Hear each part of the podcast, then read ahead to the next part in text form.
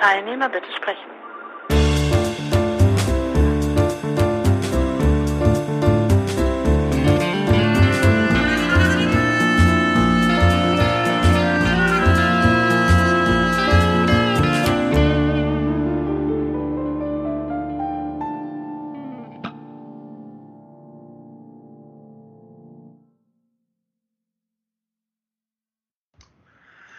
Genau, heute wollen wir über endlich über die neue Kosmo Kosmogonie von Stanislav Lem, jetzt habe ich es, ähm, sprechen. Ich habe es tatsächlich geschafft, es zu lesen. Super. Ja. ja. Ich ähm, habe es äh, äh, zweimal gelesen. Heute habe ich noch ein paar Anmerkungen auf meinem Exemplar dazu geschrieben.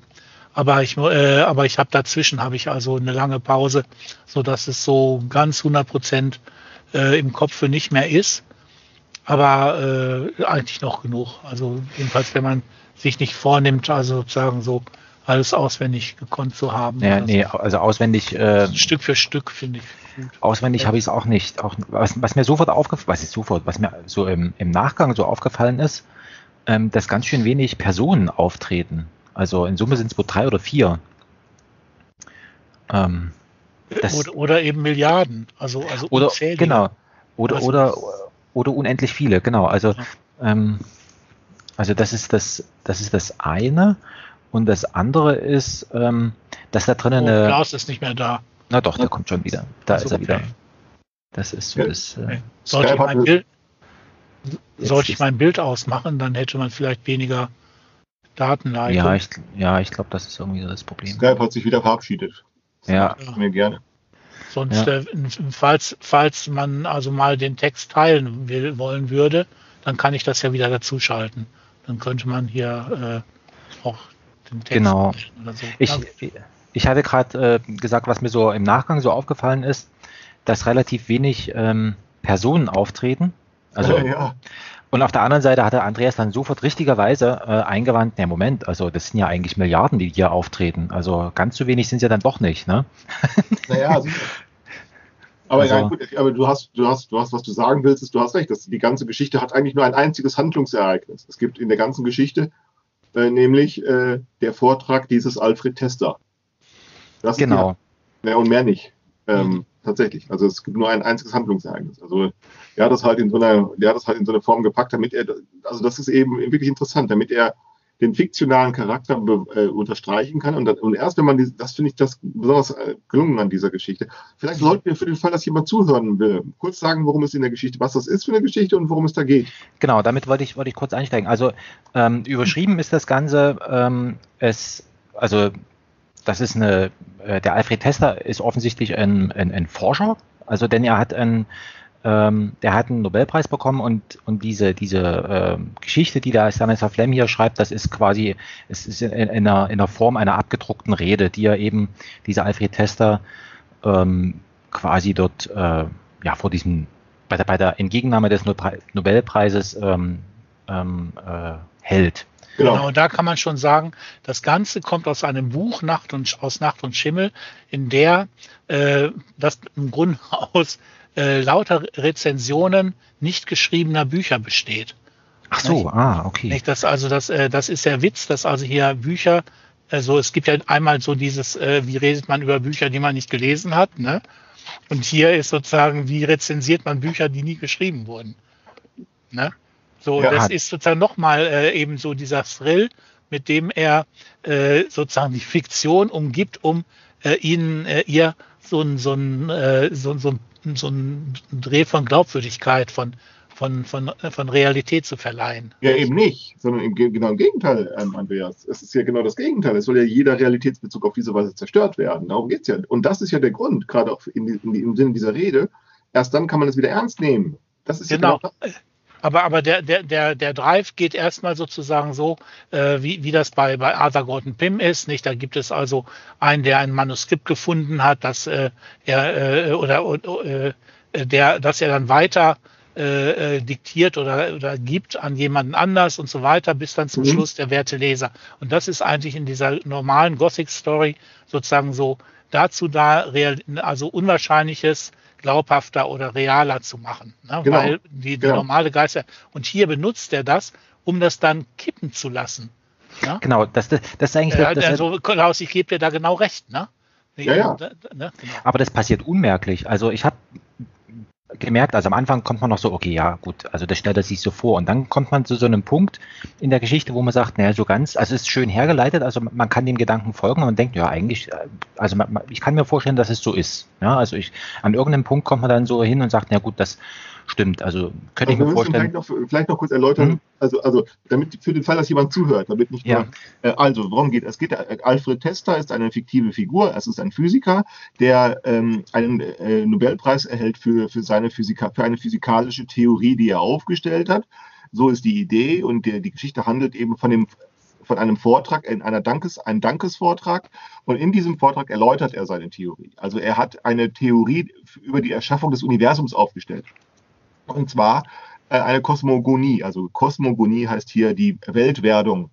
Oder so könnte man, wie könnte man Kosmogonie übersetzen? Weltwerdung. So würde ich das Welt, übersetzen. Weltschöpfung, Weltwerdung, also Ja, man, eben- hat, man keine ja. Kosmologie, also die Rede über keine den Schöpfung. Kosmos. Das, das ist ja eben, genau, das ist ja keine Schöpfung. Eine Schöpfung hieß ja ein Akt oder ein Akt Mhm. oder ein Akt der Zeugung oder so etwas. Schöpf, Zeugung, Schöpfung eben nicht. Eben keine Ja. Schöpfung, sondern Werdung. Okay, Ja. Werdung, ich bin einverstanden, weil, weil auch bei Hesiod, der, der Kosmogonie von Hesiod, eben auch äh, die, die, äh, dieser aktive Bestandteil erst nach der Werdung eigentlich eintritt, nach dem ersten, also nachdem das Chaos da ist. Ne? Vorher ist das nichts, dann kommt das Chaos und dann ab dann äh, wird es äh, im, im Grunde fassbar. Also die, die, erste, die ersten Unterscheidungen sind getroffen. Nicht? Und, Genau. Also was Genau. erklärt er, er, wie erläutert er das? Er erläutert in dieser Dankesrede, erläutert er nun, dass, wie er auf diese neue Kosmogonie gekommen ist, und zwar aufgrund einer Schrift eines, eines genauso fiktiven äh, ähm, äh, Philosophen, nämlich Aristid Archiropoulos, äh, den er als einen griechischen, also als einen griechischen Philosophen vorstellt, der natürlich diese fiktive Figur ist natürlich kein antiker griechischer Philosoph, sondern natürlich ein moderner. Aber es ist natürlich kein, es ist, die Anspielung ist natürlich klar. Es ist eine Anspielung auf die antike griechische Naturphilosophie, äh, indem er einen modernen äh, äh, äh, Philosophen äh, als Gebärsmann heranzieht. Ja, tschüss. Ja, da kannst du durchgehen. Ja, ja, die Kamera ist aus.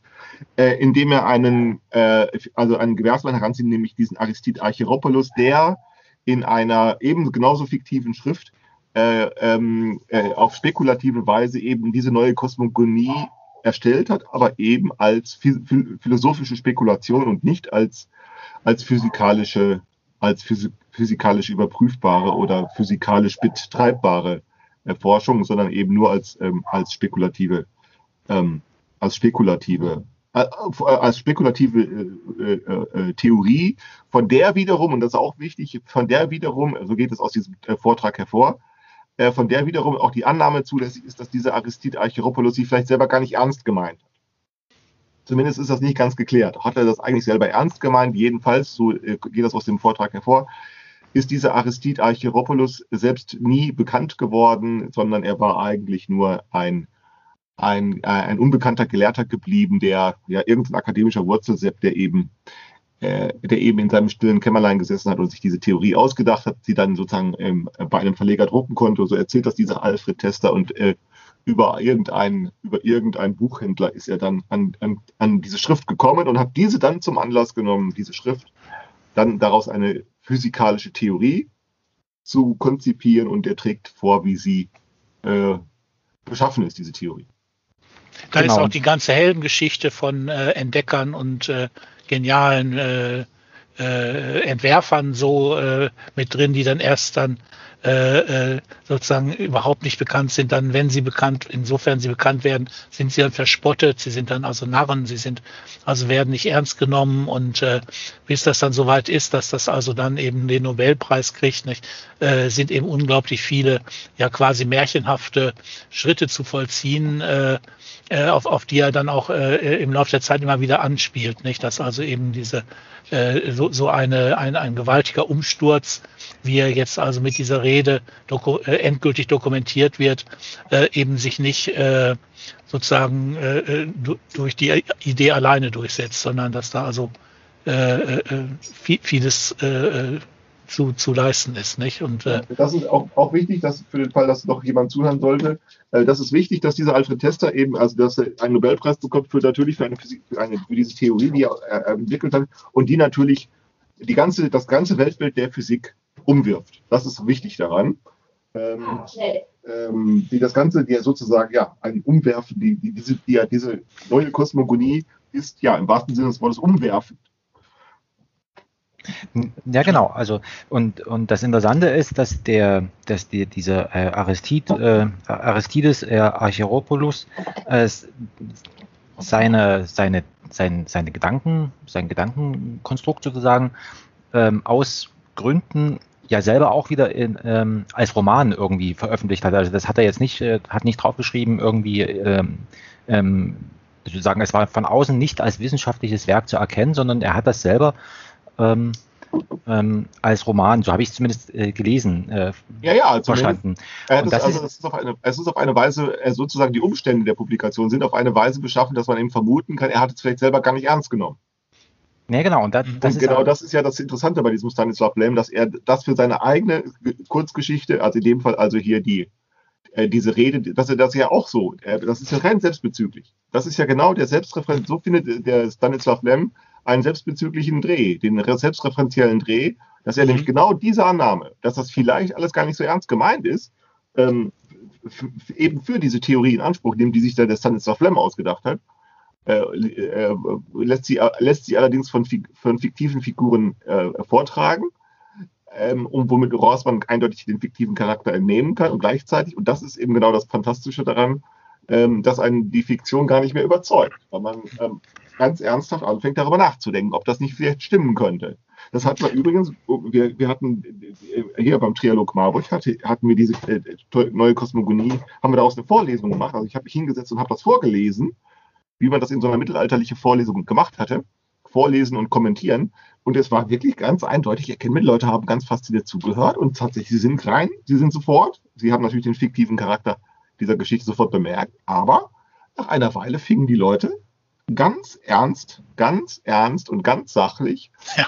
äh, ganz ernst und auch sehr sachlich, äh, die, die logischen Zusammenhänge zu, zu diskutieren, als wenn es sich um eine ernst gemeinte Hypothese handelt. Darauf mag, das, das, da mag helfen, dass eben diese, äh, diese, diese seltsame Unabsichtlichkeit, dieses äh, sich selber nicht ernst nehmen, äh, versichert ja einen äh, einen, einen wesentlichen äh, Punkt wissenschaftlichen Arbeitens, nicht? Die Loslösung vom, vom Subjekt, nicht? Das heißt, in dem Moment, wo der Wissenschaftler sich nicht ernst nimmt, dafür aber seine Fiktion, ne? Genau. die ja zunächst erstmal im Grunde eine Annahme über die Realität ist. Ne? Ja. So, oder sein kann. Ne? So, ja. und, und das, das ist ja dann gerade äh, äh dieses, dieses objektivierende Moment, nicht? Also in ja. dem Moment, wo er sozusagen subjektiver ist als äh, äh, als man das sozusagen äh, äh, also selbst einem Dichter sozusagen zu zu äh, billigen würde, ne? Äh, nämlich ich schreibe was und das ist so ähm, äh, äh, wie soll ich sagen so so persönlich äh, nee, das, das entgleitet mir als Person sogar. Nicht? Also, also ich schreibe das und äh, ich in dem Moment distanziere ich mich, weil ich genau weiß, dass ich da nur fabuliere, Wolkenkuckucksheim und so weiter, nicht? Und ja, ja. Äh, da genau wird es daraus regnen. Es ist genau das, es ist reine Selbstdistanzierung, ganz genau. Es ist reine Selbstdistanzierung, die eben zwei Betrachtungsweisen aufwirft, nämlich die also zwei gleich, zwei völlig legitim sind, nämlich einerseits muss man nicht ernst nehmen und zwar andererseits doch, kann man aber ernst. Gerade dadurch muss man es ja, genau. ernst nehmen. Genau, ja. kann man, genau, dadurch. Und dadurch wird der fantastische Gehalt, den das Ganze hat, also diese, diese, die, die Kosmogonie, also die Weltwerdung oder so, dieser fantastische Gehalt, der wird auf einmal als eine reale Möglichkeit. Den kann man, also das haben wir, ich weiß, ich weiß noch, das Ape, also sofort ganz an, Ape fing äh, hier beim Trialog Marburg, äh, fing sofort ganz engagiert an, sich damit zu beschäftigen. Der Ape, du ist ja schon gut, es ist doch nur eine Geschichte. Weil ja, aber das, das, das meine ich. Man, man, so Sätze wie so ganz überzeugt es mich aber nicht, meinte er so. Ich weiß es noch, wo ich dann sagte, aber ist doch gut, es ist doch nur eine Geschichte. aber vielleicht sollte man kurz noch erklären, was er da erklärt, also über die Weltwerdung. Also das Wichtige ist, dass äh, Alfred Tester, also diese, dieser Physiker, dass der eben sagt, ähm, wir haben gar nicht das Problem, dass wir sozusagen, wenn wir über die Weltentstehung nachdenken, wir haben eigentlich gar nicht das Problem, dass wir Theologie und also Physik und Metaphysik gegeneinander stellen müssten. Warum nämlich, sagt er, das erklärt er. Er sagt, ähm, die Physiker äh, akzeptieren nämlich dieses transzendente Schema der Metaphysik. Sie wählen immer nur die andere Seite. Ähm, äh, da, wo also der Metaphysiker also äh, beispielsweise annimmt, wenn es um die Welterzeugung geht, also ein, Gott habe die Welt erschaffen, dann ähm, gehen die Physiker hin und wählen nur die andere Seite, nämlich keiner hat die, also einer hat die Welt erschaffen, so wie die Metaphysiker. Dann sagen die Physiker, keiner hat die Welt erschaffen. Dann sagen sie, ähm, äh, die Metaphysiker wählen dann und sagen, die Welt wurde in einem Akt erschaffen. Dann wählen die Physiker nur die andere Seite und sagen, sie wurde in einem Prozess, also in einer in einem, in einem, in einem Schaffungsprozess entstanden, also in einer Evolution. Äh, wenn die ähm, äh, wenn die Metaphysiker den Standpunkt wählen, dass die Welt schnell geschaffen worden ist, also in sieben Tagen, äh, dann wählen die Physiker nur die andere Seite und sagen, nö, die, die ist in einem langen Zeitraum entstanden. Ähm, ähm, äh, wenn die Metaphysiker sagen, ähm, der Schaffung, das war eine Kreation, also etwas Künstliches, also eine künstliche Erzeugung, also durch einen Schöpferwillen, also es war durch einen Willen, achso, es war durch einen Willen äh, äh, geschaffen, äh, dann sagen die es ist also ein Wille im Spiel, nämlich der Wille Gottes, dann sagen die, Metaph äh, die Physiker nur die andere Seite und sagen, äh, nee, ohne Willen, also blind. Ne? Äh, und so weiter. Also, und, und der Alfred Tester versucht uns zu erklären, dass dieses, dass die Physiker eigentlich dadurch, dass sie nur die andere Seite wählen, zwar eine ganze Menge an Wissbarem hervorbringen können, also sie können dann sehr wohl die Naturgesetze beschreiben. Das können die, äh, das können die Metaphysiker nicht. Aber die kommen, äh, auch die Physiker kommen an eine Erklärungsgrenze. Sie kommen an eine Erklärungsgrenze, weil sie nämlich im Prinzip mit den Metaphysikern mehr gemeinsam haben, als sie es zugeben würden oder zugeben wollen, nämlich sie wählen nur die andere Seite, aber sie, sie, sie, sie sozusagen, sie, ähm, sie setzen das Schema nicht außer Kraft und genau das, das ist äh, als ihr anderes immer präsent. Äh, genau, ganz genau. Sie wählen genau. nur, genau, ne? und äh, genau das tut der äh, Alfred Tester, indem er sagt, Physik und Metaphysik sind für ihn nicht zwei verschiedene, sind für ihn nicht zwei Seiten einer Unterscheidung, sondern die kommen durch eine Unterscheidung beide auf dieselbe Seite. Und auf die andere Seite setzt er eben eine andere Art der Betrachtung, äh, indem er sagt, genau diese Unterscheidung nicht zu akzeptieren. Also beispielsweise die Unterscheidung zwischen äh, äh, diese Unterscheidung, dass es einen Schöpfer gab. Nö, er sagt, es waren viele. Äh, und zwar die Uni, die, ähm, die, die, die, na, die, die Zivilisationen äh, der, der, der, äh, der Evolution seit dem Urknall sozusagen. Genau. Er sagt nämlich, und das finde ich das toll, und das ist, und das ist auch sehr ernst gemeint übrigens, da hat der Stanislav Lem, da hat er einen sehr klugen Gedanken. Er sagt, er, er erklärt das ja so, dass er sagt, wir, wir wählen, wir, wir, gehen von den beobachtbaren Tatsachen aus. Äh, auch dann, wenn sie sich widersprechen. Nämlich eine beobachtbare Tatsache ist, dass es Milliarden von Galaxien gibt. Äh, und daraus kann man, ohne sich irgendeinen Zwang anzutun, die Schlussfolgerung ähm, ziehen, dass, ähm, äh, dass es eben auch, ähm, dass es Millionen von Millionen, vielleicht aber Millionen von Zivilisationen geben muss. Es wäre ja er, er nimmt noch was, was äh, Wichtiges dazu. Er, er redet eben nicht nur von der unglaublichen Anzahl und dem unglaublichen Raum, sondern eben auch von der unglaublichen Dauer. Nicht? Das sind ja genau. Milliarden genau. Jahre auch. Und genau. in diesen Jahren, nicht? Also wenn wir das so rechnen genau. auf unsere kurze äh, Existenz, nicht? Äh, nach, äh, nach dem Befunden der Wissenschaft, nicht? Äh, dann sagt er, ja, aber das ist ja so winziger Zeitraum auf das hin, was das Weltall alles schon durchgemacht hat. Wieso soll da nicht sozusagen Generation auf Generation auf Generation gefolgt sein? Ja, ähm, so. ja. also er sagt also, ähm, er sagt, die beobachtbaren Tatsachen einerseits hat also eine irre Vielzahl von Galaxien und daraus kann man ohne weiteres schließen, dass äh, äh, das ist, äh, das ist sozusagen das, das, das Weltall, der Kosmos ist bevölkert mit Zivilisationen auf der einen Seite. Und auf der anderen Seite haben die äh, Radioteleskope, in, richten die Radioteleskope in den Himmel. Und dann müsste man doch eigentlich auch was hören. Also wenn sie dann ja auch sehr präzise Messinstrumente haben, mit denen sie das All abhören. Das berühmte aber, Schweigen des Weltalls. Genau, aber sie hören nichts. Sie hören überhaupt nichts. Ähm, und das sind die beobachtbaren Tatsachen. Die schließen sich gegenseitig aus. Also wenn es da oben von Zivilisationen wimmelt, müsste man etwas hören. Aber genau das tut es nicht. Und er sagt nun, das ist wichtig, es ist nicht so, dass da Irrtum im Spiel ist in beider Hinsicht, äh, sondern im Gegenteil, das stimmt beides. Also man hört nichts äh, und das, äh, der Kosmos ist überbevölkert mit Zivilisationen. Und dann erklärt er, wie kommt das zustande? Und dann kommt er eben auf diesen wunderbaren Dreh, den finde ich ganz, ganz großartig, dass Silenzi, äh, das Silenz, äh, ähm, äh, äh, Silentium Universi, ne? Mhm. Das Schweigen, das Schweigen des, des Universums. Äh, ist eine Schweigen. bewusste Entscheidung. Und er sagt nun, und das ist, das, das ist der Witz an dieser Geschichte, äh, und das erklärt er dann, äh, der Witz ist, dieses Schweigen, also dass, die Tatsache, dass man nichts hört, das ist der Hinweis darauf, dass sie da sind. Sie sind schon da. Das Schweigen ist sozusagen ein, Evolution, also ein Evolutionsergebnis.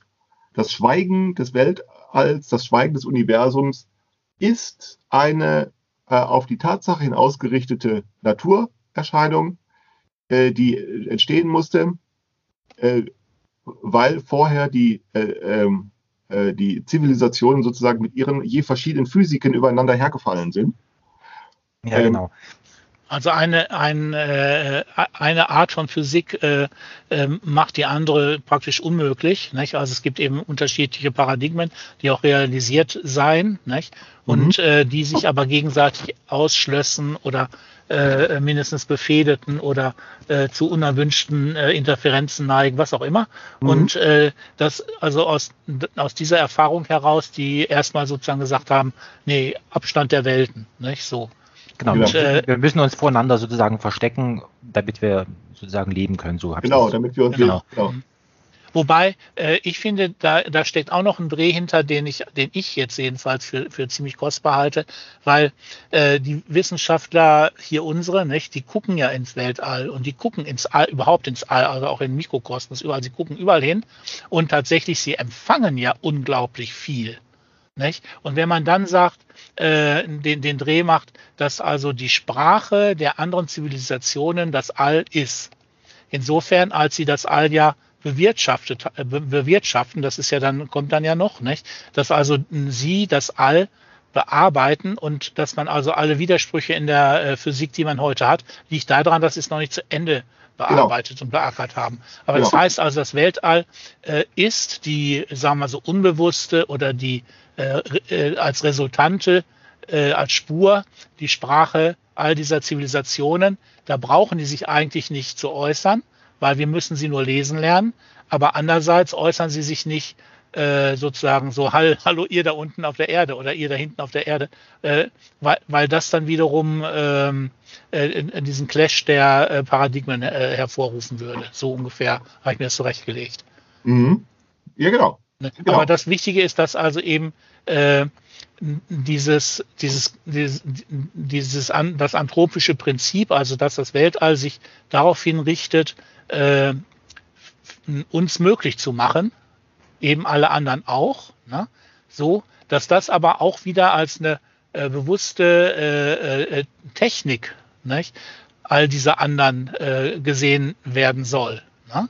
Das ist dann, ich, das finde ich, da ist sozusagen in, in jedem, äh, äh, jeder beobachtbaren Tatsache, in jedem äh, Gesetz, was herauszufinden ist, steckt also der, ein, ein Gesetzgeber, aber die Art dieses Gesetzgebers äh, ist eben sehr speziell.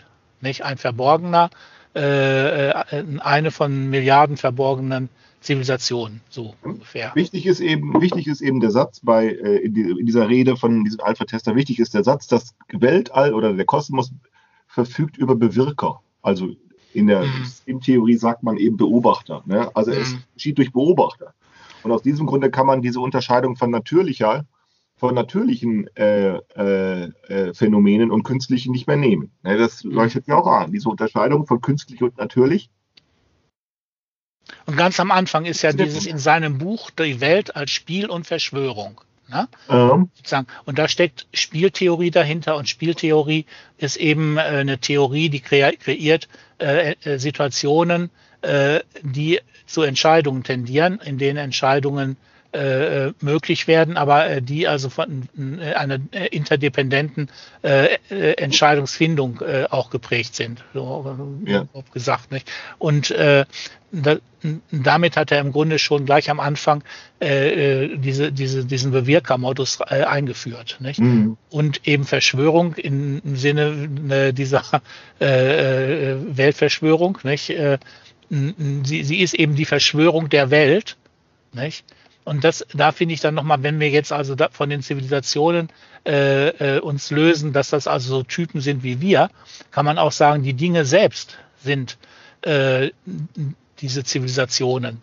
Nicht? Man, man muss ja, äh, man kann ja also äh, äh, davon ausgehen, dass es also gar nicht alles so organisch abläuft. Man kann von diversen Maschinen ausgehen. Also es gibt ja Robotermärchen da bei, bei Lem und man kann von, von, von allen möglichen, die, die alle, alle möglichen Formen annehmen können. Das findet man auch bei Lem und so weiter, nicht? Also sie, sie, letztendlich ist der, der, Zivilisier, der zivilisatorische Gegenspieler äh, des Menschen und deswegen auch äh, ist der Mensch nicht einsam, weil das All selber in seiner äh, unglaublichen Vielfalt äh, und, und äh, hintergründigen Ver Ver Verschworenheit äh, der, der Gegenspieler des Menschen. Nicht? Und, und auch äh, äh eben in, in seiner Verborgenheit, nicht in dem Moment, in dem es sich uns entzieht. Habe ich nicht, habe ich klar gesagt, ja, ne? Mhm. Ja. ja, ja. Also da ist dann Solaris sogar noch mit drin, also weil, weil das ja im Grunde so sozusagen so die, die äh, unbegreiflich äh, uns durchwaltende, uns begegnende äh, äh, Welt eben auch äh, ist, nicht so das genau. Ja. Frank, das bedeutet. Was hat, Frank, was hat dich am meisten an dieser Geschichte beeindruckt? Also erst, also was mich am meisten beeindruckt hat, war sozusagen die Umkehrung, also von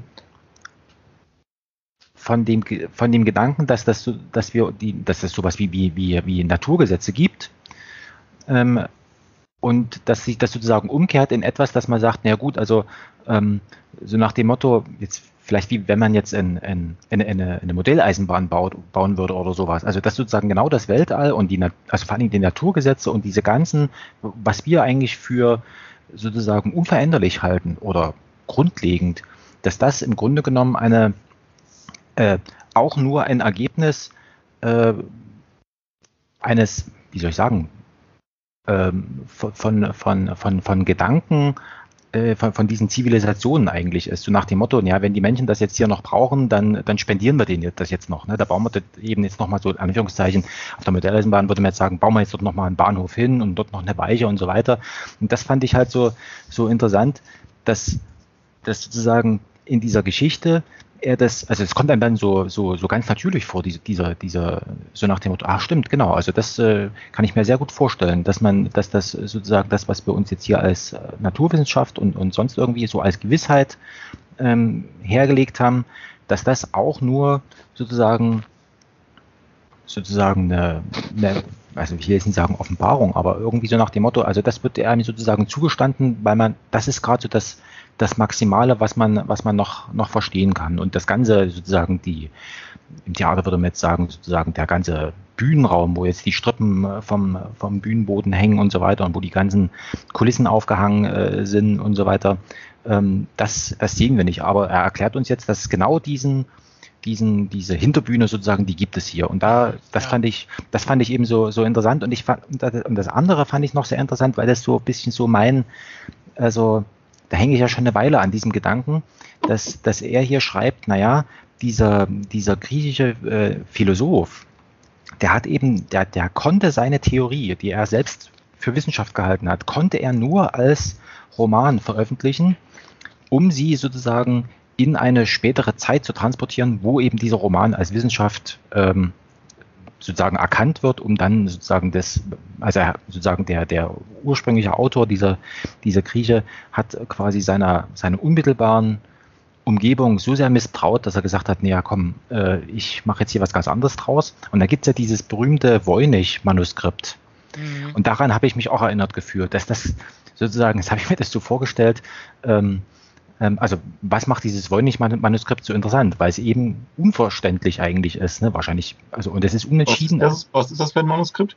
Das ist so ein, das ist, glaube ich, in der, also das ist ein, ein Bund, also ein, ein, ein, wie so eine Art Bilderbuch, wo, wo Pflanzen, äh, Umgebungen äh, drinne beschrieben sind in einer Sprache, die die niemand versteht. Also das ist irgendwie, da gibt es Linguisten, die haben sich damit beschäftigt und so weiter und so fort. Und, gehört, ja. Also man stürzt sich da drauf und erforscht das, ohne sozusagen genau. zu einem Ende zu kommen und zu sagen, ah, das ist es jetzt. Genau, und, und das, das Interessante an diesem Voynich-Manuskript ist, dass sozusagen es ist unentschieden, ob das wirklich Quatsch ist oder ob das sozusagen, äh, es ist eigentlich nicht für uns gedacht. Ne?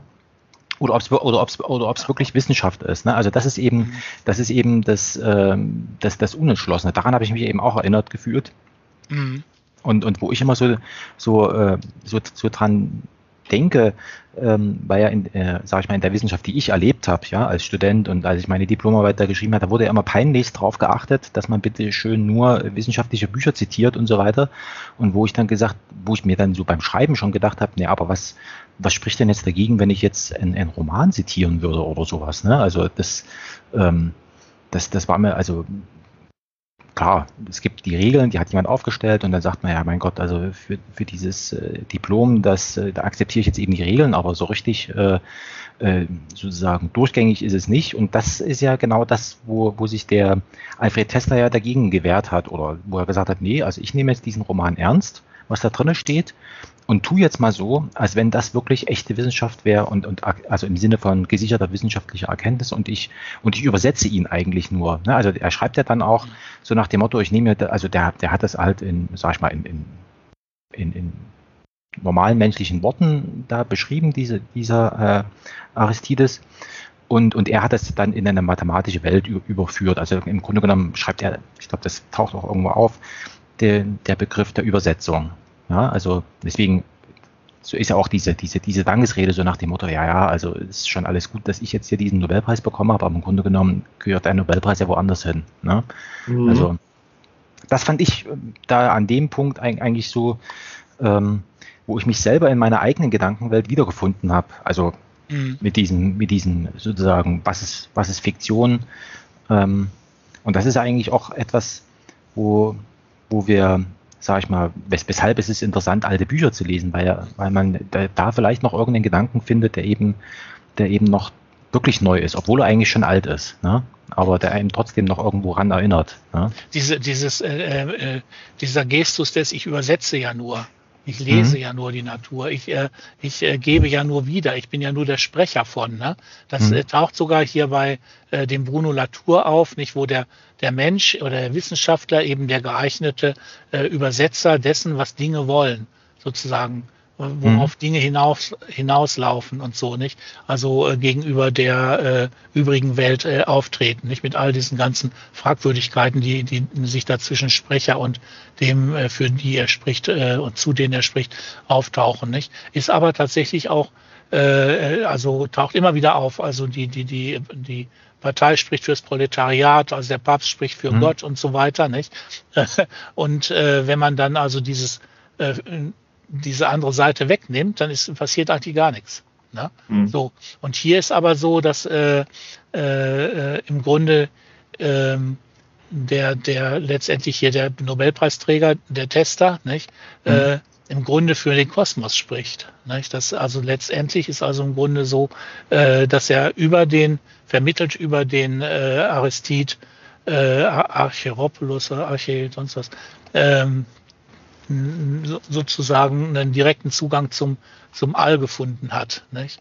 Und, äh, und ich finde dann aber äh, wichtig, dass dieser, äh, äh, sagen wir so, äh, äh, Gott oder Schöpfungsmechanismus, diese vielen Götter und so weiter, äh, dass äh, die immanent sind. Also er, er, er rüttelt nicht an den Grenzen des Alls. Also er sagt nicht sozusagen, es gibt noch etwas außerhalb des Alls, weil das nee, wäre nee. ja auch eine logische, nee. äh, äh, logisch unmöglich, ne? sondern im Gegenteil. Genau. Also dieser Gott ist nicht draußen, nicht, sondern er ist Teil äh, der, der Selbstschöpfung äh, dieses Universums. Nicht? Also äh, und, und kommt auch äh, kommt auch später. Also da, da gibt es also das Universum entsteht und dann entstehen die Zivilisationen in Folge. Ne? So und äh, nur eben, weil es eben so unglaublich lange ist und so unglaublich weit und so unglaublich viele Planeten als Möglichkeit zur Verfügung stehen, äh, ist es eben äh, geht es eben dann andererseits auch verloren, verloren und und äh, äh, zerstreut sich und und und kann verborgen sein. Nicht so das Nicht? Aber es ist, es ist auf jeden Fall immanent. Mhm. Damit was, bleibt der Wissenschaftler. Also, hm. Was mir noch so aufgefallen ist, also, ähm, ähm, dass er, er schreibt ja auch, ähm, also so nach dem Motto, also ähm, wir stellen uns ja vor, also weil eben die Physik so ist, wie sie ist, deswegen äh, kann ich da sozusagen beobachten, dass was von oben nach unten fällt und so weiter. Und, und was er hier so, so schreibt, äh, das ist ja, also wir leben ja heute in einer Zeit, wo man, wo man, äh, sage ich mal, also man kann schon davon sprechen, dass es eigentlich sozusagen die, die, die eigentlich sehr stark von dieser wissenschaftlichen Erkenntnis eigentlich so abhängt. Also das sozusagen, was die Wissenschaft als Erkenntnis verbreitet, das wird für wahr gehalten. Ähm, vielleicht sogar bis zur, ähm, bis ähm, zur, also dass es sozusagen unumstößlich ist. Und, und er dreht es ja hier um und sagt, nö, das ist hier einfach, also das, was du jetzt hier als Physik erkennst, das ist einfach nur sozusagen hinkonstruiert. Also das ist sowas hingebastelt. Es könnte auch ganz anders sein, ne? Und man kann es ganz leicht ändern. Mhm. Ähm, das, ähm, keine Ahnung, wie heißt denn das? Also gibt es bestimmt auch einen Begriff dafür. Die Naturkonstanten zum Beispiel, die können genau, das alle anders dann, eingestellt sein. Und genau. äh, wenn sie anders eingestellt sind, äh, sind, dann ergibt sich eben möglicherweise, dass es völlig unfruchtbare Welt gibt oder eine, die äh, in dem plötzlich alles so schwer ist, dass also es wieder sofort wieder in, in, in so einen Klumpen zusammengerinnt und was nicht alles, also die, das ist ja auch eines dieser, dieser seltsamen, äh, an, Anführungsstrichen Wunder, dass die eben genau so eingestellt sind, dass wir möglich sind. Ne? Ja, genau. Und das ist ja das, das ist ja genau, und das, das, irre, das dreht ne? er eben, das dreht er eben um. Er sagt eben, ähm, damit die Physik so beschrieben werden kann und so aufgefasst werden kann, wie sie eben aufgefasst wird. Deswegen hat das jemand sozusagen so hin, hingestellt. Damit die Wissenschaft so und wo ganz anders könnte das ganz anders sein. Das ist überall, er nennt das ja die Soziologie des Universums selbst. Ja, genau. Also ähm, und das finde find ich ja das, das, das Interessante, weil wir ja sozusagen in, in unserer menschlichen Geschichte, sage ich mal, was wir ja beobachten können, am Anfang gab es ja ganz, gab es eben diese Philosophen, die Griechen und so weiter, da war das ja alles sehr geisteswissenschaftlich und dann sind eben die äh, Naturwissenschaften, dann haben sich dann später eigenständig herauskristallisiert und, und, und, und, und er dreht und, und die gelten, und man eigentlich, die haben eigentlich heute, wenn man so, so Zeitungen liest oder sowas, haben sie eigentlich eine sehr große Bedeutung und, und er kehrt das genau um. Also ähm, sozusagen, dass, äh, dass äh, also wenn man das in so eine Hierarchie bringen würde, dass sozusagen die, die, die Physik auch wiederum nur Teil sozusagen einer ja, Geisteswissenschaft eigentlich so ist. So stelle ich mir das zumindest vor, wie, wie, wie, wie hier die Argumentation ist, dass er eben, dass es eben nicht konstant ist, sondern dass es eben so, wie was weiß ich, wir heute Unternehmen gründen, so haben sie eben Physiken äh, möglich gemacht, diese, mhm. diese äh, äh stummen äh, Zivilisation. Mhm. Und das, genau, und, und das ist das eine. Und das andere, was, was ja auch sehr interessant ist, das ist ja immer mal, auch, auch selber fragt man sich ja dann, also so nach dem Motto, warum ist denn das äh, so ruhig da draußen? Ne? Also warum kriegen wir davon nichts mit und so weiter und so fort. Ne? Und das hat er eigentlich hier so nachvollziehbar, also ich sage es ja genau, das ist nachvollziehbar, es muss ja nicht wahr sein. Ne? Aber nachvollziehbar hat er erklärt, warum das so ist und warum das so sein muss. Und warum es da vollkommen äh, sinnlos ist, sozusagen sich dagegen irgendwie zu wehren, äh, es ist halt, es ist halt stumm da draußen. Hm. Genau. Hm. Äh, die, die, die, diese, äh, diese Vereinbarung dieser Zivilisationen, die ist aber dann wiederum nicht dadurch zustande gekommen, dass die sich nun alle getroffen haben. Genau. Ne? Sondern es ist also ein, ein Trial- und Error-Prozess in irgendeiner Form, ja. nicht? Dass also im Grunde dieses sich Abgrenzen der äh, Zivilisationen und ihrer, in, eben ihrer Welten äh, ist eben durch das, die, die bloße Präsenz ne, dieser verschiedenen Welten äh, grenzen die sich ab, weil sie anders gar nicht sein könnten. Nicht? also nehmen wir mal an. Vereinfachen. Ja? Äh, also ich, ich habe nur ganz kurz, damit ich es äh, Nehmen wir an, es gäbe eine Welt, die aus negativer Materie ist. Ne? Und äh, mhm. zu unserer. Und unsere wäre dann negativ oder eben als positive eben antagonistisch zu der anderen. Nicht? Diese beiden Welten äh, kommen entweder zusammen und dann gibt es sie nicht mehr, ne? oder mhm. eben sie haben durch irgendeine äh, Entfernung, irgendetwas haben sie diesen Abstand. Ne? So, also so stelle ich mir das vor. Nicht, dass es also eben äh, und auch unterschiedliche Grade von Nähe gibt, diese, die diese Welten aushalten, bis hin zur Kontaktaufnahme. Ne? Dann würden sie sozusagen miteinander verschmelzen können und wären dann wieder eine oder so. Aber die, äh, also es ist eben eher ein, ein, ein, äh, ein dinglicher Prozess oder ein, ein, ein, ein, ja, sagen wir mal, physikalisch ablaufender Prozess, der, der äh, äh, zu dieser, in Anführungsstrichen, demokratischen Entscheidung, äh, sich voneinander fernzuhalten führt. Also, Klaas, ich habe dich unterbrochen. Ja, nee, nee, schon, nee, nee. Also, was er erklärt, sind sozusagen, dass, dass Vereinbarungen zustande kommen zwischen den Zivilisationen und zwar ohne Absprache. Also ja. ja, genau. Und, und, und er sagt auch, warum es keine. Absprache. Genau, und er sagt auch, warum es keine Absprachen geben darf, weil wenn es Absprachen gibt, dann können die auch gebrochen werden. Das ist genau. irgendwie so das, äh, weshalb, also weshalb, ja, schreibt er irgendwie so nach dem Motto, es sind Regeln entstanden, ohne dass man sich großartig äh, sozusagen sie aufgeschrieben oder wie auch immer, sondern sie sind halt einfach sozusagen aus, aus sich selbst heraus entstanden. Und das, und das Problem ist genau, also in dem Augenblick, wo man, wo man sie hätte niedergeschrieben, wäre dann irgendeiner um die Ecke gebogen und hat gesagt, so, ähm, ich mache das jetzt aber ganz anders und äh, ich schweige eben nicht. Ne? Also und, genau. und, und, ja. und, und, zerstöre das. Genau. Hat aber, ist also, aber irgendwie konsequenzenlos, ne, oder? Oder hat das jetzt Konsequenzen? Was denn? Dass er, er, er, er bricht das Schweigen, nicht? Er sagt also, äh, machen wir uns auf, senden wir die Botschaft oder was auch immer. Also auf jeden Fall ist auf jeden Fall die Erkenntnis da und kann sich von daher ausbreiten. Und ist das jetzt so der Verrat? Ist das jetzt das, äh, äh, die Gefahr für alle? Nee, das geht eben nicht. Das ist ja genau der Punkt. Das ist ja genau die Naturgesetze, das, was die Physiker als Naturgesetze beobachten. Das sind gar keine Naturgesetze, sondern das sind Ordnungsresultate von, wie nennt es, sternentechnischen Arbeiten dieser Zivilisationen. Und dann ja. kann man genau diese Verabredung über Schweigen die kann man überhaupt nicht brechen, weil, weil, weil, weil eine Verabredung nicht, weil die nicht über Absprache hergestellt worden ist, sondern über sozusagen, ja, man könnte sagen, Vernunfteinsicht dieser, Zivil dieser Zivilisation. Die haben sternentechnische Arbeiten verrichtet mhm. Und über die Verrichtung dieser sternentechnischen Arbeiten haben die sich gegenseitig gestört. Aber an der Stelle wird es doch egal, ob das jetzt eine äh, wissenschaftliche, äh, Nobelpreisfähige äh, Erkenntnis ist oder Fiktion. Weil äh, beides äh, führt nicht dazu, dass sich irgendein Naturgesetz ändert, dass irgendwie äh, äh, diese Barrieren zwischen den Paradigmen äh, äh, fallen oder doch nicht. Nö.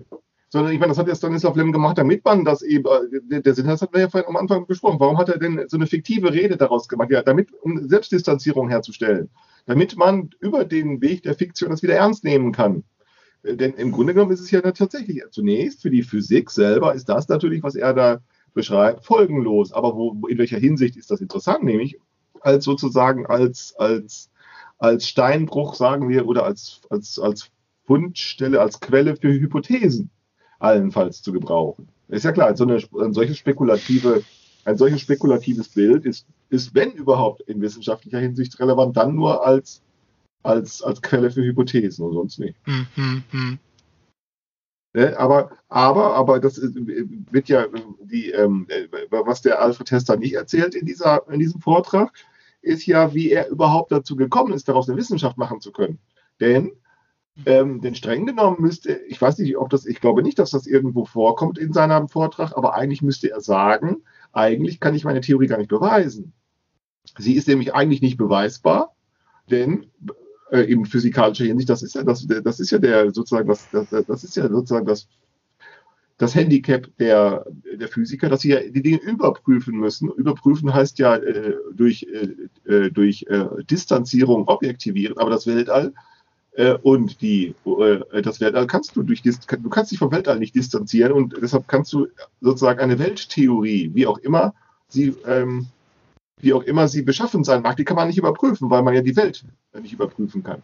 Äh, und, äh, und genauso äh, ist es ja auch für, für das, was dieser Stanislav Lem da beschreibt, beziehungsweise dieser Alfred Tester da erzählt. Ähm, redet davon, dass so die Welt entstanden ist, also aufgrund von sternentechnischen Arbeiten von Jahrmilliarden alten äh, Zivilisationen. Aber wie er dazu kommt, dass dies eine wissenschaftliche Theorie äh, sein kann, für die er sogar einen Nobelpreis bekommt, äh, das, davon redet er interessanterweise überhaupt nicht. Naja, äh, er müsste eigentlich sagen, was ja, was ja, ähm, er müsste ja eigentlich sagen, diese Theorie ist nicht beweisbar, aber auch nicht widerlegbar. Ja, genau. Also er, äh, also er, er schreibt das so, also, also der, es gibt einen Hinweis, denn er schreibt, also, ähm, also er schreibt in meiner formalisierten Theorie.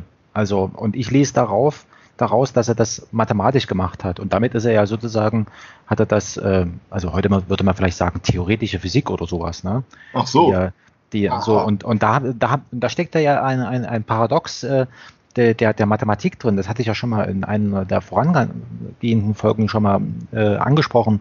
Und zwar die, die Mathematik hat, hat ein Problem, dass sie alle anderen Wissenschaften, also Naturwissenschaften, kann sie, können mit Hilfe der Mathematik sozusagen bewiesen werden. Aber was die Mathematik nicht kann, sich selbst beweisen. Das geht ja, nicht. Genau. Und genau das, deswegen schreibt er, also ich lese das so, ähm, mhm, dass, mhm. dass, der, dass der Alfred Tester, äh, sage ich mal, so eine Art theoretischer Physiker ist und sagt, naja gut, ich habe da hier so das in, in, Formeln gegossen und so weiter, kann man nachlesen.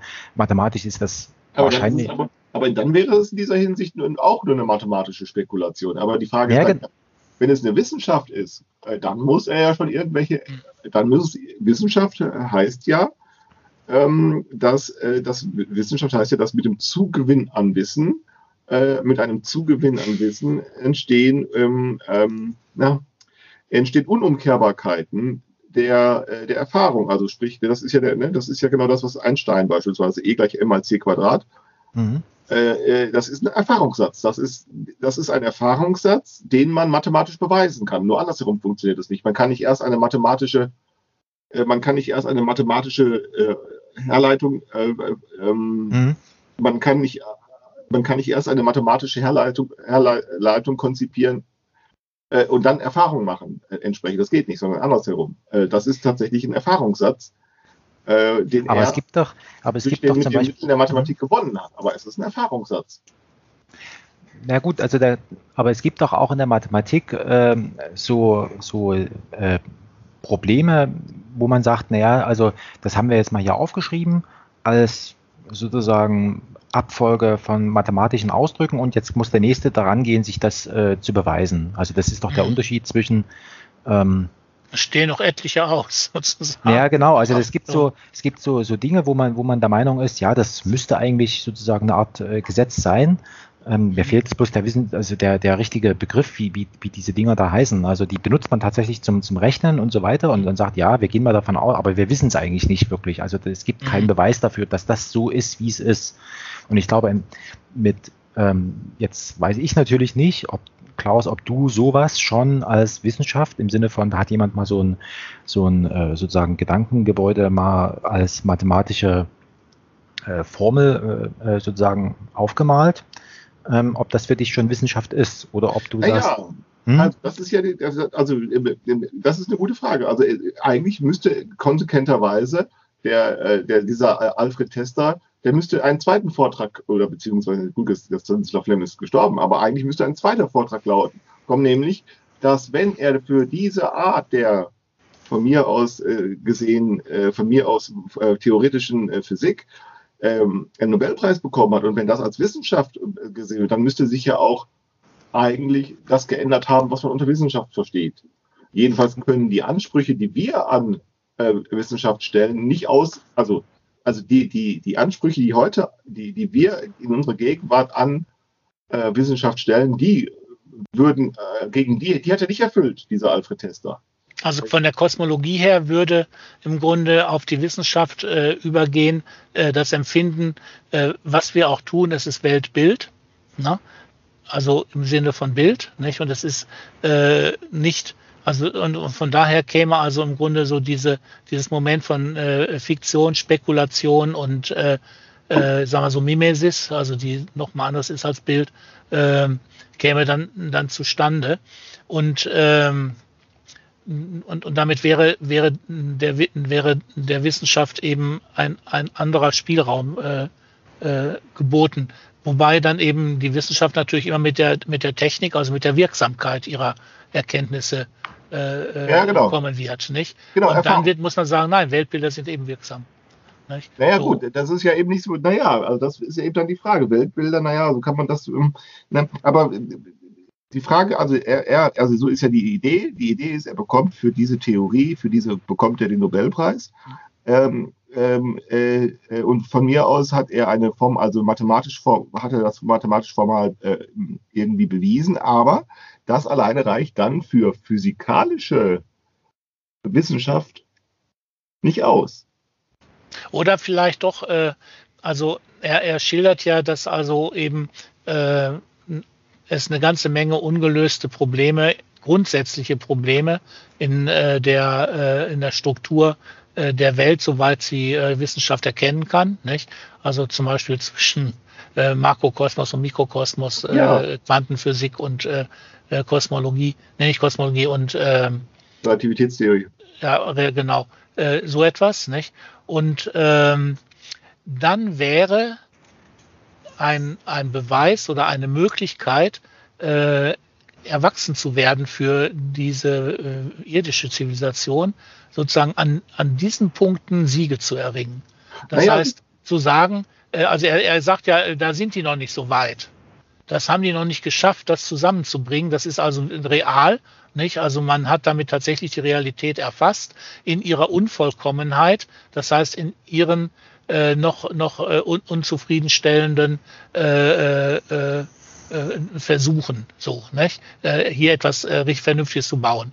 Und wenn jetzt der, der Mensch hingehen würde, also der hiesige, nicht, und sagen, und sagen könnte, Moment, wir haben ja eine grandiose Idee, wie man diese beiden Bereiche vereinen könnte, nicht, dann hätte ja also äh, äh, sozusagen die Menschheit einmal so einen Finger hochhält. Ich weiß auch was.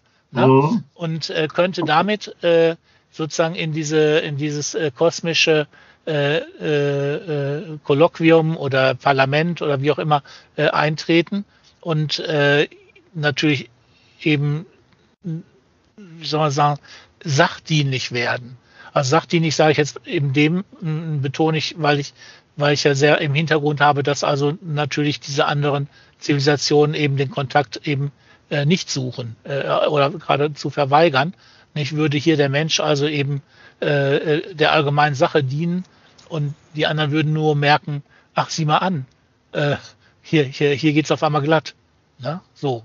Nicht? Mhm. Nicht? Also als Kommunikation, dass man sagen kann, dass es glatt geht, ist unsere Botschaft an euch. Das, also finde ich, da ist dann der Nobelpreis auf einmal ein Wechsel auf die Zukunft.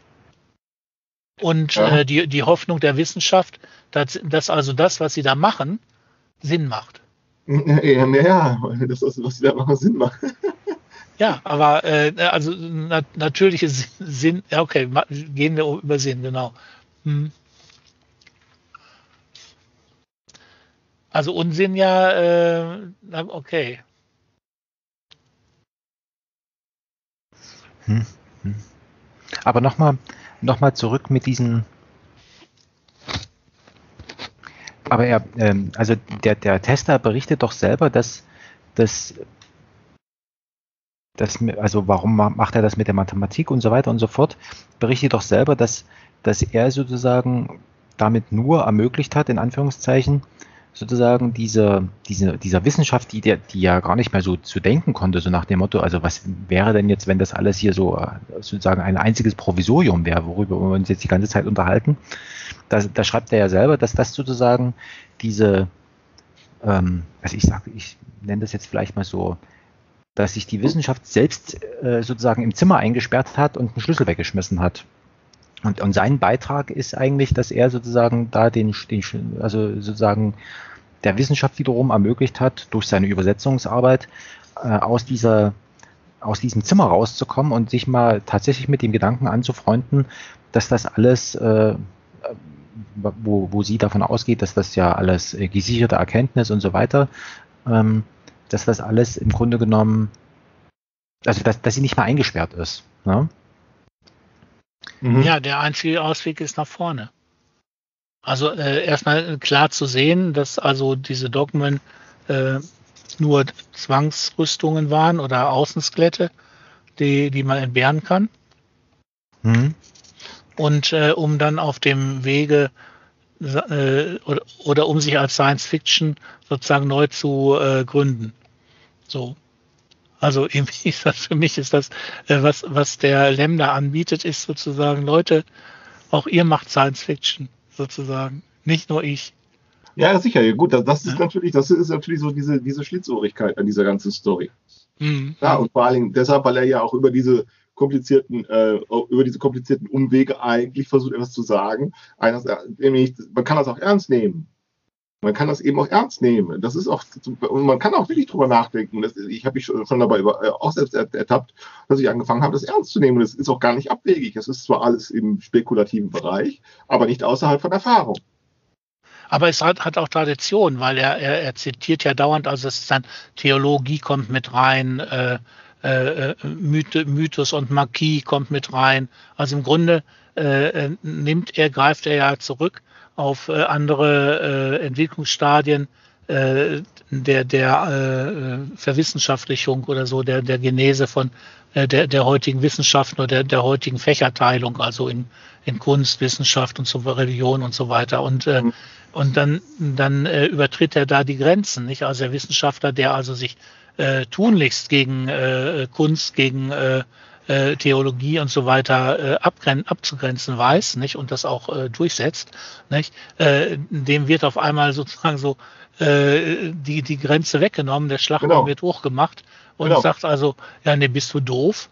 Wieso nimmst du diese ganzen Erkenntnisse nicht mehr ernst, nicht so? Mhm, und ja. Äh, ja, da passiert genau sowas wie im Weltall, dass dann plötzlich die Paradigmen die sich auf einmal offen gegeneinander werden. Nicht? Also, na gut.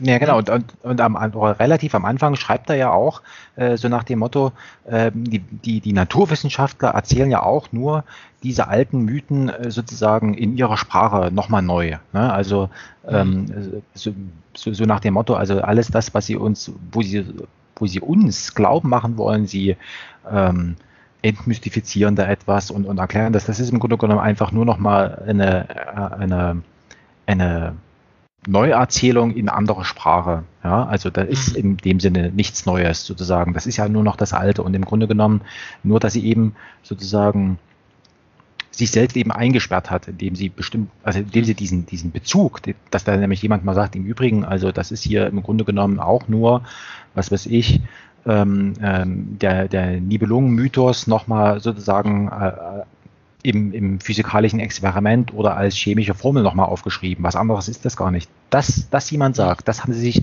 die Wissenschaftler aber verboten, aus Gründen. Mhm. Über die, äh, so. Und, ja, würde man jetzt, wenn ihr ein Wissenschaftler, entsprechender äh, äh, Physiker, theoretischer Physiker oder so weiter, der würde uns das ja um die Ohren hauen. Nicht? Der, ja, genau. Um Gottes also Willen, also, was machen Sie da? das genau, geht und, und, gar nicht.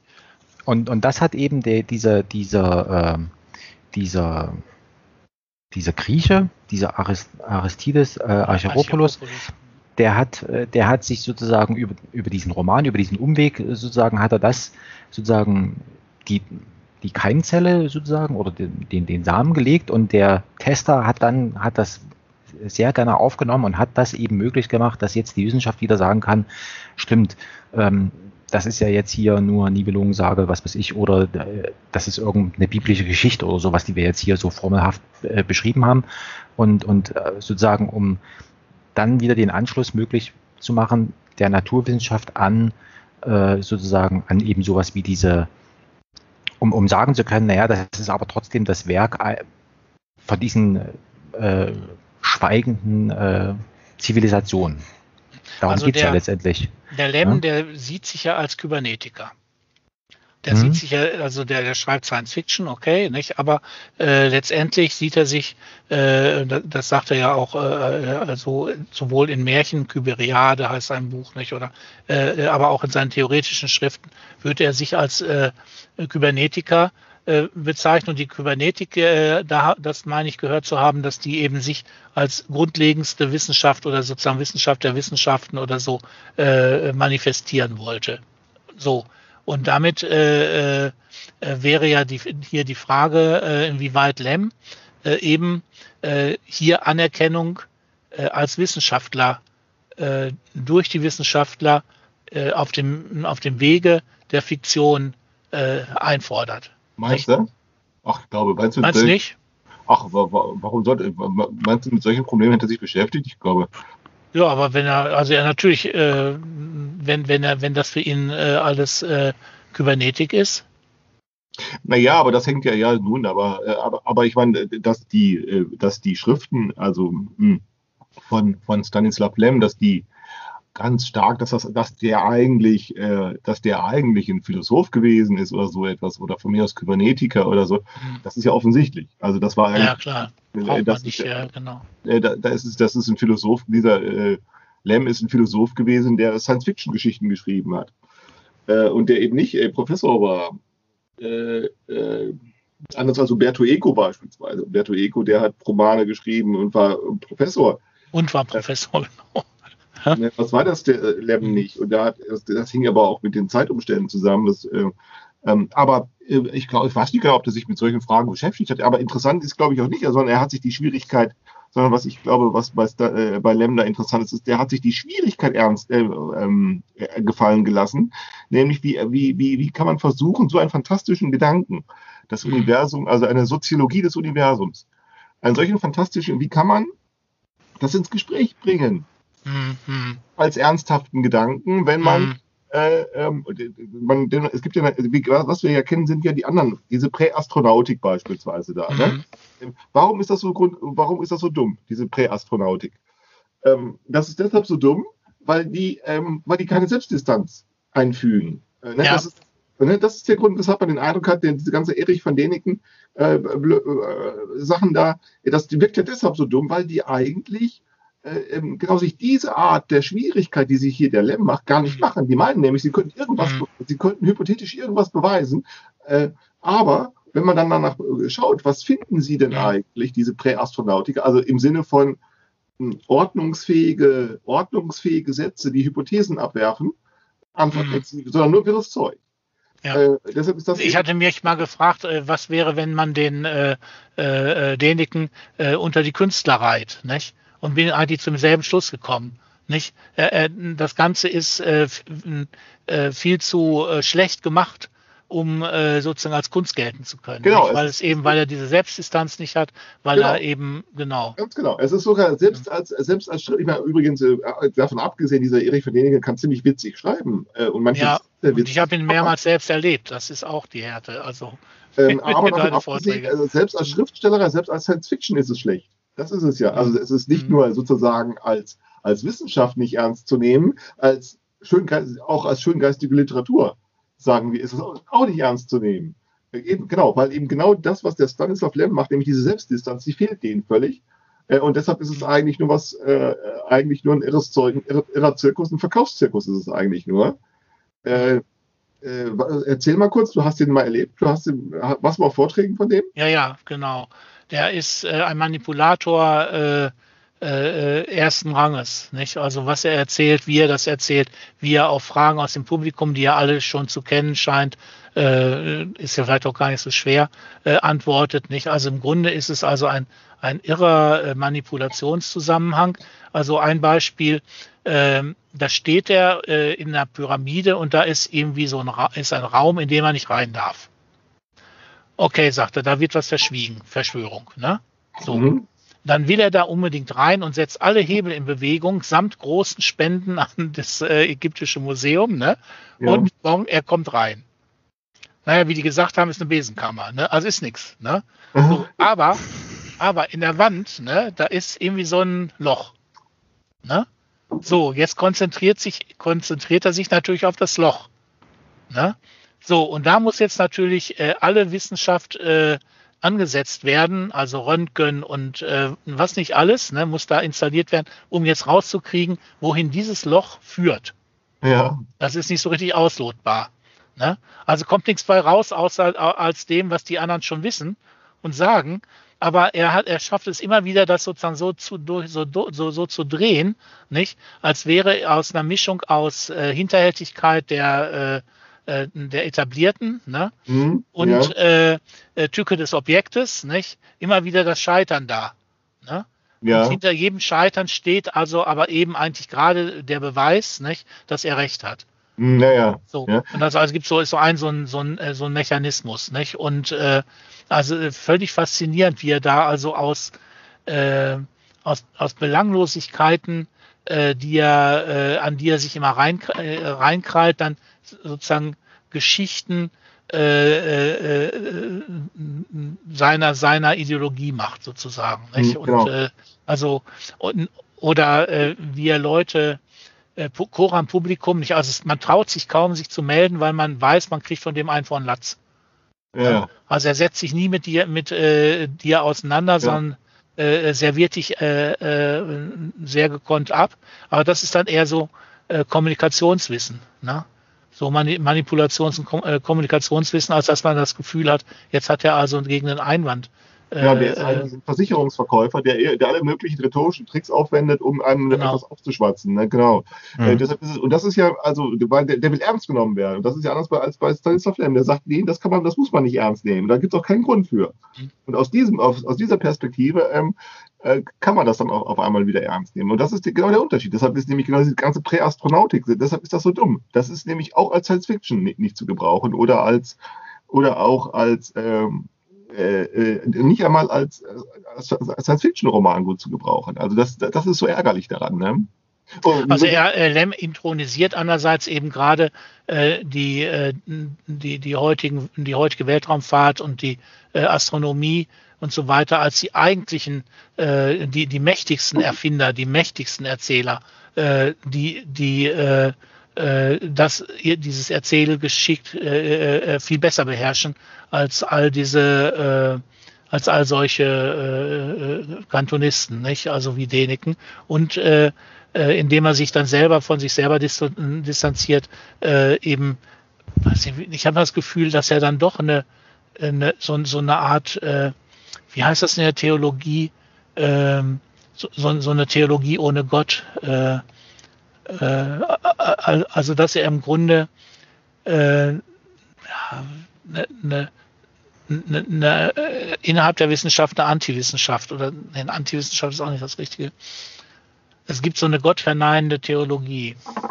ja, Aber das die gibt, denn- ähm, ähm, ja, gibt's ähm, Ah, Dorothee heißt Sölle oder so, ne? Ja, also auf jeden Fall äh, ist das aber dann nur die, der Trick, um sozusagen noch wirksamer durchzukommen, ne? Oder so. Also das ist, äh, ähm, also hier, hier bin ich mehr dabei. Also ich glaube, der war von Feierabend kein Freund, aber ähm, der dieses, diese, äh, diese Fähigkeit zu sagen, die Fäden insgesamt zu fassen, ne? Und und äh, mit der Wissenschaft zu verknüpfen, weil, weil die Wissenschaft ihre Geschichte und ihr anderes eben nicht abs- abstreifen kann. Äh, äh, dann zu sagen, nee, dann, dann macht es doch richtig. So, nicht? Und ihr könnt es doch. Ihr, ihr, also eure Ergebnisse sind ja klasse und das sind sie aufgrund eurer Geschichte. Und äh, jetzt nehmt die anderen Argumente mit dabei, ne? so, die euch noch übrig geblieben sind. So aus der irgendwie. Aber ich, ähm, also okay, ich weiß das jetzt im Augenblick nicht, kann ich das nicht in meinem Kopf nicht, nicht ähm, ordnen, richtig. Ah, Ich hab, na gut, okay, gleich der, der Gedanke kommt vielleicht gleich nochmal, den ich jetzt hier vorhin gerade klar hatte. Na gut. Ja, ihr seid dran. äh, ich, ich, ich, äh, okay. Ähm, ich war noch mal genau bei dieser, bei dieser, bei dieser äh, Absprache, ja. Also wa- was, was ja auch noch interessant ist, dass, dass, dass hier nie so richtig klar ist in dem, was, was er da beschreibt.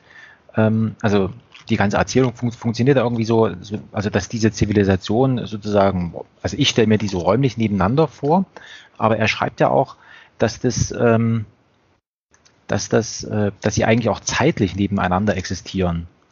Und das ist wiederum interessant, weil, weil das ja dann trotzdem die Möglichkeit eröffnet. Also auf der einen Seite sagt er, also es sind ja unendlich viele Zivilisationen hier sozusagen in parallel zueinander äh, äh, erlebbar.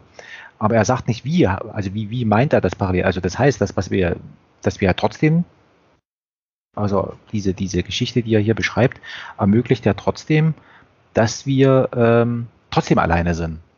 Also das, das, äh, das, ja, ja, ja. Ja, ne? Also das, und das ist ja das, auch das, das Faszinierende, dass auf der einen Seite bist du dann vollkommen in den Gedanken drin und, und hast, also mir ging es zumindest so, er hatte dann so akzeptiert, sagt, okay, alles klar, ich, äh, äh, ich nehme ich nehm das ernst und jetzt, ich stelle mir jetzt vor, Millionen von äh, sozusagen ein, ein, ein, ein Hotel mit, mit unendlich vielen Zimmern und da sind jeweils irgendwie, spielt sich da was ab. So, und dann sagt er dann aber mittendrin, ähm, naja, aber das, das könnte auch nur äh, ein Zimmer sein. Und das ist ja das, das äh, Verwirrende, also, oder was ist Verwirrende? Äh, das ist eigentlich das, das wiederum, das in dem Augenblick, wo man so, so akzeptiert hat, ja, also ich nehme das jetzt ernst und, und, und ich glaubte jetzt mal für den Augenblick, ne, dass er dann sagt, ja, im Übrigen, es kann auch ganz anders sein. Ne? und, und dann äh, kommt man in so einen komischen Zustand äh, der, der Verwirrung, wo man, wo man dann äh, sich eigentlich entscheiden muss. Ne, eigentlich, äh, so nach dem Motto, ist, ist es jetzt eine Fiktion, was ich hier lese, oder ist es tatsächlich eine, eine, eine Nicht-Fiktion? Und das finde ich ja, und das ist, und das ist so, so ähm, auf der einen Seite klar. Ne? Also, ist, äh, vom, wenn man, wenn man jetzt äh, statt Fiktion Hirngespinst sagt, ne? Dann ist ja, genau. Ist das im Gehirn oder ist es draußen? Ja, genau. Also, ist das jetzt meine reine interne äh, Fantasterei oder hat diese, hat, hat diese Fantasterei draußen äh, so weit halt, dass es da sogar entsprechend stattfindet, nicht? Genau, und, und das, und das macht ja was, das macht nämlich was, was eigentlich was, was sehr interessant ist, weil man dann nämlich diese Geschichte weiterliest, in der Hoffnung, dass einem der Länder irgendwann mal sagt, im Übrigen, ja, es sind ja doch, es sind ja doch alle Millionen gleichzeitig und so weiter und wir sind ja doch nicht alleine. Oder dass er dann irgendwie sagt, nee, wir sind, wir sind jetzt alleine. Also sozusagen, dass er das auflöst. Aber er löst es eben nicht auf, sondern, mhm. sondern, sondern lässt einem da in so einer, wie soll ich sagen, also in so einer wolkigen Verwirrung da, da zurück. Mhm. Ne? Also die ihn da immer noch wieder, also auch über, sage ich mal, mehrere Tage und, und Wochen dann immer das nochmal hochkommen lässt und sagt, naja, also irgendwie so, so, so ganz äh, entschließen kann ich mich noch nicht, wozu. Ne? Also was wäre mir denn jetzt lieber? Ne? Also, mhm. also das, das finde ich noch so von der, ja. Was wäre es entscheidbar? Vielleicht ist es gar nicht entscheidbar.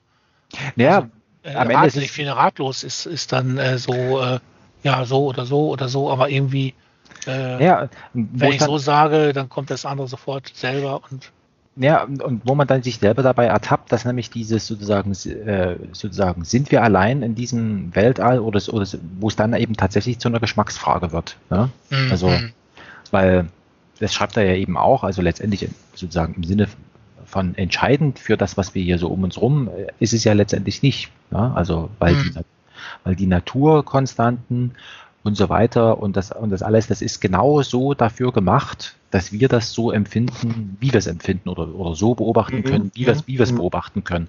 Und wenn wir uns irgendwann mal entschließen und sagen, ja Moment, also ähm, ich finde es eigentlich viel schöner, wenn wir jetzt hier ganz viele äh, Zivilisationen parallel sind, dann äh, sozusagen ändert sich nochmal die Physik und wir können dann plötzlich diese anderen, diese anderen äh, ähm, Zivilisationen äh, sehen. Das schreibt er ja auch irgendwo, kommt das dann so drin vor, so nach dem Motto, wenn er, wenn er hier mal sozusagen also das auch so halb so im Sinne von, wenn ihr euch dann weiterentwickelt habt, dann äh, ziehen wir da nochmal den Vorhang hoch und dann könnt ihr nochmal richtig äh, sehen, was, was, was nochmal auf der Bühne dahinter nochmal los ist. Ja? Also jede Lösung, beziehungsweise also er sagt ja im Grunde, äh, die Wissenschaft ist schon ganz klar. Das Wissen, das Universum ist unvollkommen, weil die ganzen äh, Asymmetrien, da, da, da, äh, dann sind eben eben so. Und wenn, wenn man dann jetzt aber eine dieser Asymmetrien äh, äh, äh, symmetrisch machen kann, meinetwegen, dann ist entweder haben die Wissenschaftler eben äh, äh, sozusagen einen Fehler ausgemerzt, beziehungsweise das Universum hat sich verändert, so dass die endlich mal äh, Ruhe geben, sozusagen.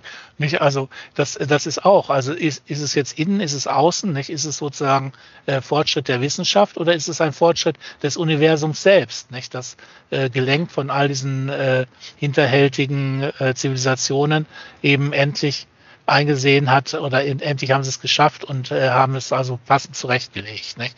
Also das, das steckt da auch mit drin, dass also selbst, selbst die Rolle der Wissenschaft äh, an, an, an dem Punkt, wie sie Realität eben durch äh, äh, Experimente manipuliert, durch, durch äh, Gedankengebilde umformt oder formt oder eben, mhm. eben ist es realistisch oder ist es eben eine, eine, äh, eine ist die Fiktion, bahnt die Fiktion Veränderung des Universums an, nicht so? Oder wird durch diese Veränderung angebahnt, nicht? Ich find, das finde ich auch total spannend, weil dann, das ist, das zeigt auch so das Schwebende von Wissenschaft, was also Wissenschaft ja eben nicht so gerne sieht. Die wollen es immer, immer knallhart realistisch sehen, aber sie sind letztendlich doch freischwebend. Naja, und das ist ja das Interessante, was, also was ist für mich sozusagen ähm, wieder interessant, es gibt ja zum Beispiel Quantenphysik, ja. Da wird uns, also da, also ich bin kein Quantenphysiker, aber da wird ja allerlei, also wie das beschaffen ist und man weiß ganz genau und dann sind diese äh, sozusagen diese Quanten miteinander verschränkt und, und dieses und jenes passiert da, aber sehen kann das niemand. Mhm. Mhm. Also das könnte auch ganz anders sein. Also es könnte äh, sozusagen, äh, man könnte jetzt auch sagen, es gibt die, also Quantenphysiker haben sich sozusagen gegenseitig durch äh, sozusagen durch das Quantenphysiker sein, haben sie sich äh, gemeinsam dazu verschworen, genau diese Erzählung, dass die Quantenphysik so ist, wie sie ist, weiterzuerzählen. Weil es kann ja aber niemand sagen, es, es, ist ganz anders oder so. Der ne? Witz also, ist aber eben, dass man es sehen kann. Ne? Also, also ist, der Witz ist ja eben das Doppelspaltexperiment und es gibt da inzwischen irre Erweiterungen. Ne? Äh, äh, die also eben beweisen, dass äh, Elementarteilchen nicht individuell sind, dass äh, sie abhängig voneinander sind, auch über große Entfernungen und so weiter. Nicht? Ja, äh, aber, all das aber was, ist ja sichtbar. Ja, das heißt, du, ja, aber was heißt also sichtbar? Du zu Hause in deiner heißt, Küche, nee, zu Hause in deiner Küche kannst du es nicht machen, sondern du bist darauf angewiesen, genau, das ist wieder jemand anders sozusagen und, und das ist doch das, das, das, das Interessante. Ne? Also dass, dass genau der Lem das sozusagen im im, im, im Maßstab des Kosmos genau auch das wiederum beschreibt. Ne? Das ist, dass, er, dass er sagt, also ja, ihr könnt euch sicher sein, das ist schon so und so weiter, aber ihr könnt es nicht sehen. Ne? Also sozusagen, mhm. ihr könnt euch sicher sein, da sind noch Millionen von Zivilisationen, aber ihr könnt sie nicht sehen. Ne? Also mhm. das, auf, das, auf, der, das, auf der bloßen Wahrscheinlich, auf die bloße Wahrscheinlichkeit hin. Ne? So, ja, dass genau. also so lange Zeiten und so große Räume nicht ohne äh, adäquate äh, Schöpfung äh, sein können.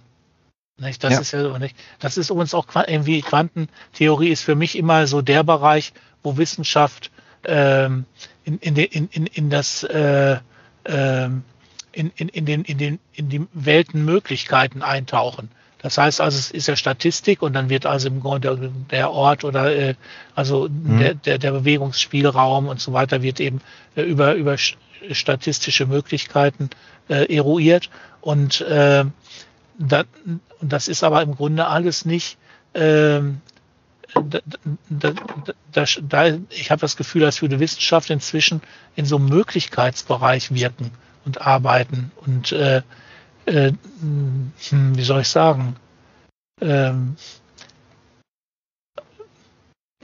also, also es sind alles, ich habe das Gefühl, es ist ein, ein, rein, ein reiner, großer statistischer äh, äh, Bereich, in der eben nur so, äh, wie eben Statistiken Realität liefern, äh, gehandelt werden kann. Aber eben witzigerweise mit Erfolg. Hm. So, also so wie, wie Sterberegister oder sowas bei, bei Versicherungen oder also das, das also mh, hm, ja, dazu bin ich jetzt viel zu wenig äh, natürlich in, in gerade Statistik habe ich immer gehasst, nicht? aber äh, aber, aber mir, mir ist eben klar geworden, dass, dass Statistik eben mit, mit möglichen Toten äh, äh, genau. agiert und nicht mit, mit diesen Toten und so. Ne? Genau, das und, sind und das ist jetzt, äh, ich, ich sehe das also, dass die Quantenphysik, indem sie äh, eben äh, das Verhalten von, von, von Licht meinetwegen äh, zu beschreiben versucht, eben gezwungen ist, äh, sozusagen eine, eine, spezielle Statistik zu entwerfen, äh, die auf die möglichen Zustände äh, zurückgreift und nicht auf mhm. den Zustand dieses Teilchens, weil das eben nicht mehr nicht, nicht mehr drin ist, nicht, sondern nur noch auf Schwärme von Teilchen. Und dann stellen sie auf einmal fest, dass also eben es eine Schwankung gibt äh, zwischen Partikel und Welle und sowas alles. Nicht? Und ich glaube, das ist äh, dadurch, äh, ähm, dass, dass also wenn man wenn man berücksichtigt, dass es also sich um Möglichkeiten handelt. Ne? Und dann kommt allerdings so dieser Moment der Entscheidung. Und das ist also, da, da ist ja hier auch äh, äh also intentionaler Akt, also entscheiden, ne? so absichtlich entscheiden. Und diese, das ist so der Moment des, des hinzutretenden Beobachters oder äh, äh, wie auch immer, nicht? Also wo dann Realität entsteht. Dadurch, dass ich entscheide, dass jetzt Realität entsteht.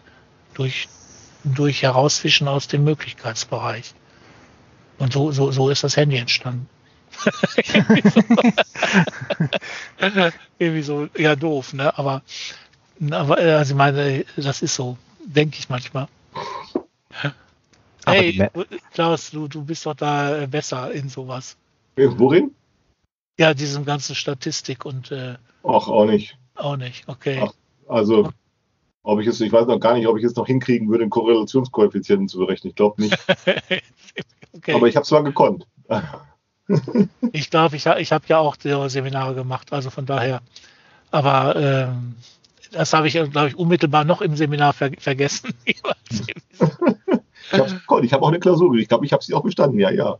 Ja, bestanden ist ja äh, dem Vergessen nicht äh, entgegengesetzt. Na gut.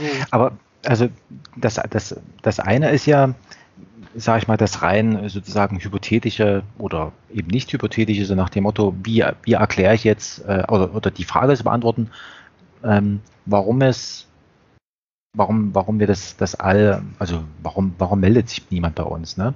Und das andere, was er, was der Lem ja hier nochmal beschreibt, das ist ja so, so ein bisschen das, was wir vielleicht so als, als Wissenschaftsbetrieb sozusagen sehen, also oder, oder beobachten können. Also mit, da gibt es eine Universität und dann gibt es dann halt die Fakultäten und an den Fakultäten sozusagen, und wenn du, wenn an der Fakultät draußen dran steht, äh, was weiß ich, Physik, dann, dann musst du dich eben mit phys physikalischen Dingen befassen. Und dass er eben hier auch so schreibt, wie, wie, wie mühsam es ist, sozusagen tatsächlich, ähm, ähm, wie soll ich sagen, also ähm, etwas, Klaus, genau, du, Klaus, du hast vor uns gesagt, etwas Umwerfendes äh, äh, zu, zu erschaffen. Und das ja. im Grunde genommen, und, und er, er, schreibt ja irgendwie so nach dem Motto, ja, ja, also das, was wir bei der Wissenschaft, das war ja früher ganz wichtig, ähm, als sozusagen die Wissenschaft sich sozusagen von der Religion äh, emanzipiert hat, da war das ja alles noch vollkommen brauchbar und richtig und, und hat man, äh, hat seine Berechtigung gehabt, aber jetzt äh, hat man das so lange geübt, dass man gar nicht mehr weiß, warum man das überhaupt macht, ne? und ist wieder in so eine Art, ähm, ich will jetzt nicht sagen Gottesdienst, aber in so eine Art sozusagen ritualisiertes Verhalten, äh, sozusagen, also man hat es ritualisiert und, und, und macht das jetzt, ohne so direkt zu wissen, warum man das eigentlich noch macht, sondern das, das, ist, das ist eben so. Ne? Also man, ähm, das beschreibt er eben ja auch äh, sehr gut. Ich, gut, ich habe jetzt, mhm. wie gesagt, den einzigen wissenschaftlichen Bezug oder den Bezug zu, zum Wissenschaftsbetrieb war, ich habe an, an Drittmittelprojekten mitgearbeitet und ich habe meine Diplomarbeit geschrieben. Also ist jetzt nichts, ähm, wo ich jetzt sagen könnte, ähm, ich habe den Wissenschaftsbetrieb äh, erlebt. Ne? Also mhm. ich habe auch mal beobachtet, wie jemand eine Doktorarbeit geschrieben hat und wie das funktioniert, aber mehr oder weniger, aber das war es dann schon auch. Aber das, keine Ahnung, äh, ob das jetzt zutreffend ist, aber ich, ich, äh, ich will das mal glauben, dass das so ist, wie, wie er das hier drin beschreibt. Obwohl was es eine, glauben? Naja, wie, sie, wie sich eben sozusagen, also weil, weil er hier auch schreibt, wie sich eben die Physiker gegen diese Erkenntnis da von dem, von dem Tester eben wehrt, ne? Also indem sie sagen, ja genau, ach so, ja, richtig, ja, genau. Also, ja, ja, ja, das ist auch so. Ja, das, das ist ja tatsächlich auch so, äh, weil ja, denn das ist ja, das hat ja, also das wird zwar bei hier jetzt bei Lem nicht genauer thematisiert, ist aber eine ganz, ganz wichtige und das ist eigentlich auch mein Lieblingsthema. Äh, deshalb lass uns gar nicht davon anfangen, sonst höre ich gar nicht auf zu reden. Ähm, das ist aber eine, eine ganz wichtigsten, ähm, sagen wir das, wodurch Paradigmenwechsel äh, entstehen. Wann, wann entstehen immer Paradigmenwechsel? Die entstehen immer dann, wenn das, was man schlechterdings zugeben kann, irgendwann auch zugegeben wird. Dann ähm, äh, dann, äh, äh, dann ist es nämlich nicht so, dass dann ein, ein Verfall passiert, das ist ja der Grund, weshalb solche Zugeständnisse, das, was man schlechterdings zugeben kann, nicht gemacht werden, weil man meint, dann würde da gar, gar nichts mehr daraus folgen, sondern im Gegenteil, es passiert ähm, wenn Zugeständnisse gemacht werden an dem, was sich erfahrungsmäßig äh, immer schon gezeigt hat, äh, dass dann ein ganz neuer Horizont an Fragen aufbricht und damit an Hypothesen und damit auch an Verfahren und an Methoden und an Schlussfolgerungen und so weiter. Äh, das heißt, es passiert Lernen. Also äh, denken wir Darwin. Ne? Das ist ja genau mit Darwin passiert. Mit Darwin wurde das Besondere an der Darwinschen Theorie ist eigentlich, äh, und das kommt ja nicht nur durch Darwin, sondern das ist ja im 19. Jahrhundert äh, in, in, in, in, der, in der Wissenschaft überhaupt äh, diskutiert worden, ähm, äh, äh, dass Menschen, dass Menschen und äh, Tiere oder Menschen und Affen, dass die ganz viel irgendwie miteinander gemeinsam haben, war nie, es ist nie verborgen geblieben, war, war nie verborgen geblieben. Man wurde, man hat, man hat das immer zugegeben, das ja, aber man hat immer gesagt, der Unterschied wäre doch eher groß als klein.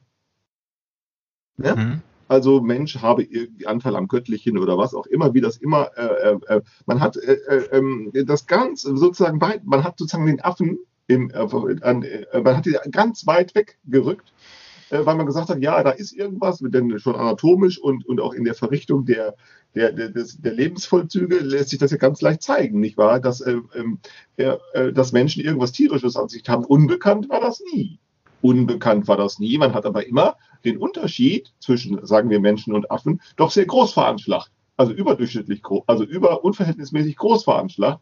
Und äh, man hat einfach, und diese, und diese, ähm, äh, und diese, diese Übertreibung, wenn man das so will, also eine, eine Anthropologie, die Menschen sozusagen als irgendwas Besonderes darstellt im Unterschied zum Tier. Eine solche Anthropologie war eigentlich, nie, war eigentlich nichts anderes als, der, als sozusagen eine aufwendig betriebene und Generationen oder auch jahrhundertelang betriebene Verweigerung eines Zugeständnisses, nämlich dass, dass, dass der Unterschied vielleicht doch eher klein zu veranschlagen ist.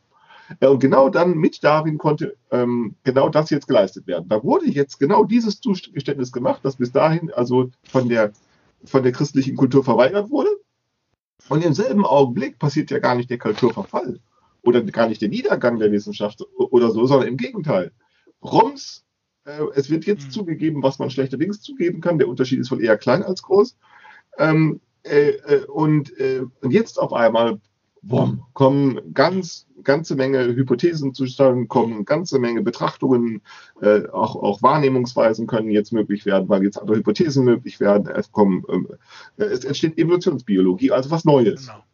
Es entsteht jetzt was Neues, genau. Äh, und genau das, ähm, äh, äh in der Physik haben wir etwas Ähnliches. Auch die Physik, die Physiker gucken ja auch auf ihre Ergebnisse.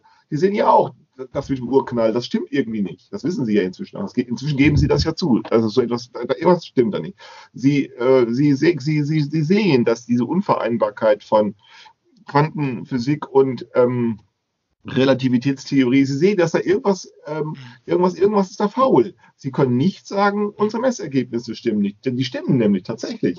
Die Messergebnisse, sowohl die die sowohl die, die, die, die Quantenforschung als auch die also, also auch die Kosmologie, äh, das stimmt. Also es ist ja nicht so, dass die sich in ihren Ergebnissen, ihren Grund, also da, da, das ist schon deshalb ausgeschlossen, weil das Ganze ja sehr arbeitsteilig funktioniert, weil das Ganze ja mit sehr viel Personalaufwand passiert, weil das Ganze ja mit sehr viel Gründlichkeit und mit Fleiß passiert. Man kann nicht glauben, äh, man kann nicht glauben, dass die sich, also natürlich sind, sind, sind auch Irrtümer äh, drin enthalten. Irrtümer sind immer drin enthalten, aber im Großen und Ganzen irren die sich nicht. Äh, und das müssen die, so, und wenn man das, äh, ähm, wenn man das sieht, dass sie einerseits sich nicht irren, aber andererseits Unvereinbarkeiten ständig haben, dann müssen sie sagen, irgendwas ist hier faul. Das ist nämlich genau das, was man den blinden Fleck nennt. Irgendwas ist hier faul, das sehen sie nicht und, und das können sie nicht sehen, ja, weil sie nicht zugeben, und das ist ja genau das, was, was dieser Alfred Tester hier äh, versucht, äh, behauptet, äh, oder zumindest der, der Idee nach oder der Fiktion nach äh, gelungen sei, dass, sie endlich, dass es endlich mit seiner Theorie zugegeben werden kann, dass, dieses, dass diese Unterscheidung zwischen Physik und Metaphysik, dass diese Unterscheidung die beiden Physik und Metaphysik eigentlich gar nicht voneinander trennt, sondern im Gegenteil, äh, äh, äh, die, die Physiker sind den Metaphysikern sehr viel ähnlicher, als die sich das selber vorstellen können. Das geben die einfach nicht zu. Könnten sie es aber zugeben, dann könnte man eben genau diese Unterscheidung von Metaphysik und Physik verwerfen. Und wenn man die verwerfen könnte, dann landet man bei einer Kybernetik. Und dann, so ist ja jetzt die Idee bei, bei Stanislav Lem, äh, dass man diese Kybernetik dann sozusagen gleich äh, auffassen kann als eine Soziologie des Universums, also eine, Sozial also eine sozial-kybernetische Weltwerdung. Oder Nebenbei, äh, Klammer auf, mein Chemielehrer, äh, wie hieß der? Schmidt, Schmidt oder Schmitz, äh, der hatte die Eigenart, äh, sich, äh, um zu erklären, was ein Ion ist, ne? so, äh, sich an die Klasse zu wenden. Und äh, beliebig ein Mädchen einen Jungen herbeizurufen oder herauszuzerren, was sagen, nicht? Und dann hat er gesagt, also du bist das positive Ion, du bist das negative Ion. Was wollen die? Zusammenkommen. Ne? Und egal, ob die nun verliebt waren oder was auch immer, hat er die da genommen und aneinander gepresst.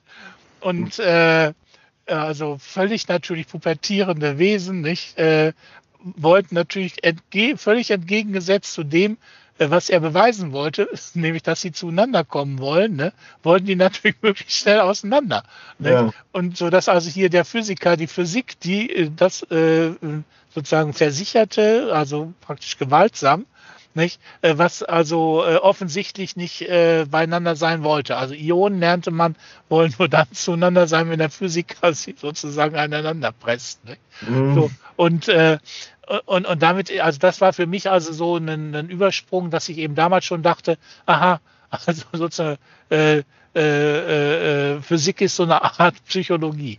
Ja. Also das heißt also, die, dieser Gedanke, eine Soziologie des Kosmos zu machen, finde ich, äh, finde ich sehr reizvoll, weil an der Stelle genau diese, äh, dieses, dieses Ineinandergreifen äh, sozialer Erkenntnisse oder das äh, Verwenden sozialer Erkenntnisse im Bereich der Wissenschaft oder umgekehrt äh, der, der Wissenschaft in, in sozialen Bereichen, nicht? So äh, nochmal äh, ja so eine witzige, ja, wie soll so ein Witz hat, nicht? Also das äh, äh, nicht, dass das etwa fruchtbar würde, so oder dass man vielleicht also es ja. nicht machen sollte oder äh, also es ist auf jeden Fall eine Fragwürdigkeit. Also nur eben Soziologie des äh, Kosmos, der Welt, des Weltalls, das Weltall unter soziologischem Aspekt äh, äh, führt natürlich genau zu solchen Sachen, dass man also das, was jetzt also äh, ein Soziologe herausfindet, man dann also auf Elementarteilchen applizieren könnte. Nicht? Also das wäre dann ja sozusagen so eine Forderung auf Folgerung, nicht, dass man da hinginge und sagen würde, ja, aber nehmen wir mal so Gruppenpsychologie oder Gruppensoziologie und gucken uns jetzt mal äh, Gruppen von Teilchen an. Na, und dann fang, fängt man an, danach zu deuten. Fände ich ganz mal, fände ich eigentlich mal ganz witzig. So, also im Grunde schlecht, äh, schlecht äh, Tester das ja vor.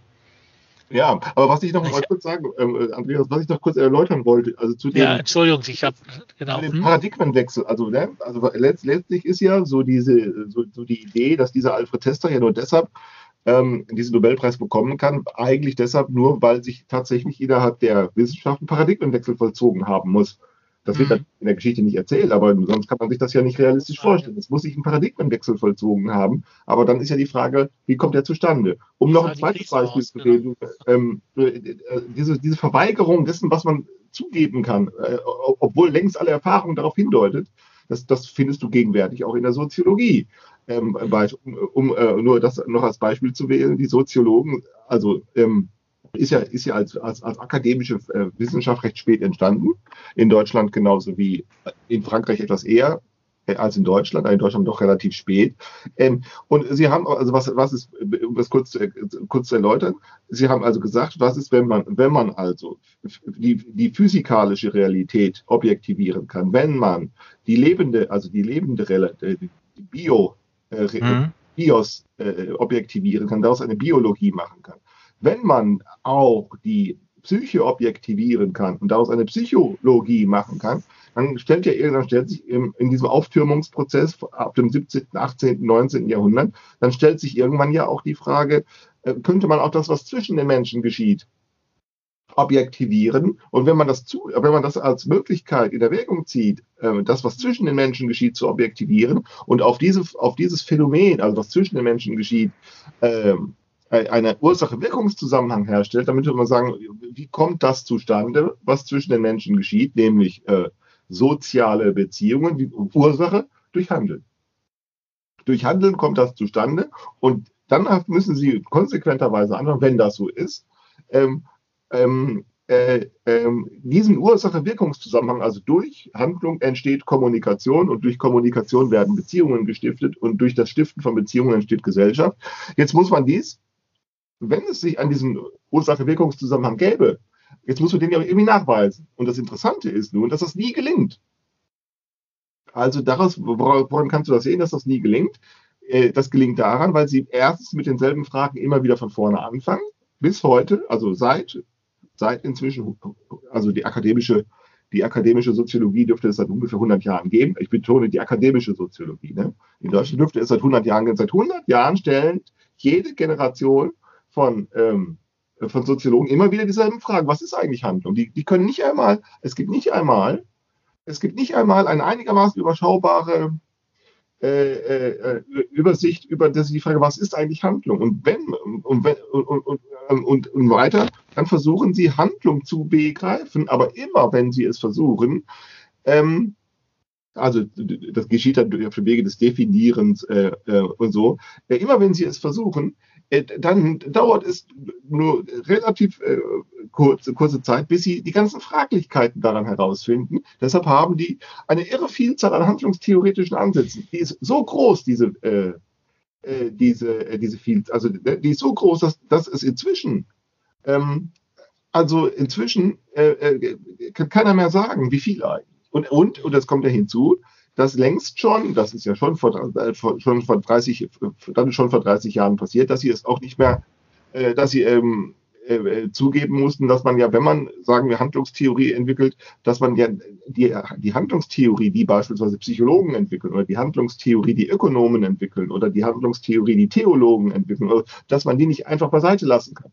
Wenn man die auch noch hinzunimmt, dann hast du überhaupt gar keine Ahnung mehr, was Handlungstheorie noch ist. Und die geben einfach nicht zu, dass diese Annahme, äh, durch Handlung wird Kommunikation hergestellt und durch Kommunikation wird, werden Beziehungen gestimmt, dass das einfach nicht stimmt. Das stimmt einfach nicht. Das hat dann der Luhmann getan. Der Luhmann hat gesagt, ich habe das, er hat das zugegeben. Er hat, nee, nee, das kann gar nicht durch Handlung verursacht werden. Denn wenn das so wäre, dann müsste man sich ja fragen, wenn man auf diese Weise Handlung problematisiert, dann müsste man sich ja fragen, wo sollte denn dann, dann die Lösung sein? Dann müsste doch eine Lösung für ein handlungstheoretisches Problem auch durch Handlungen zustande kommen.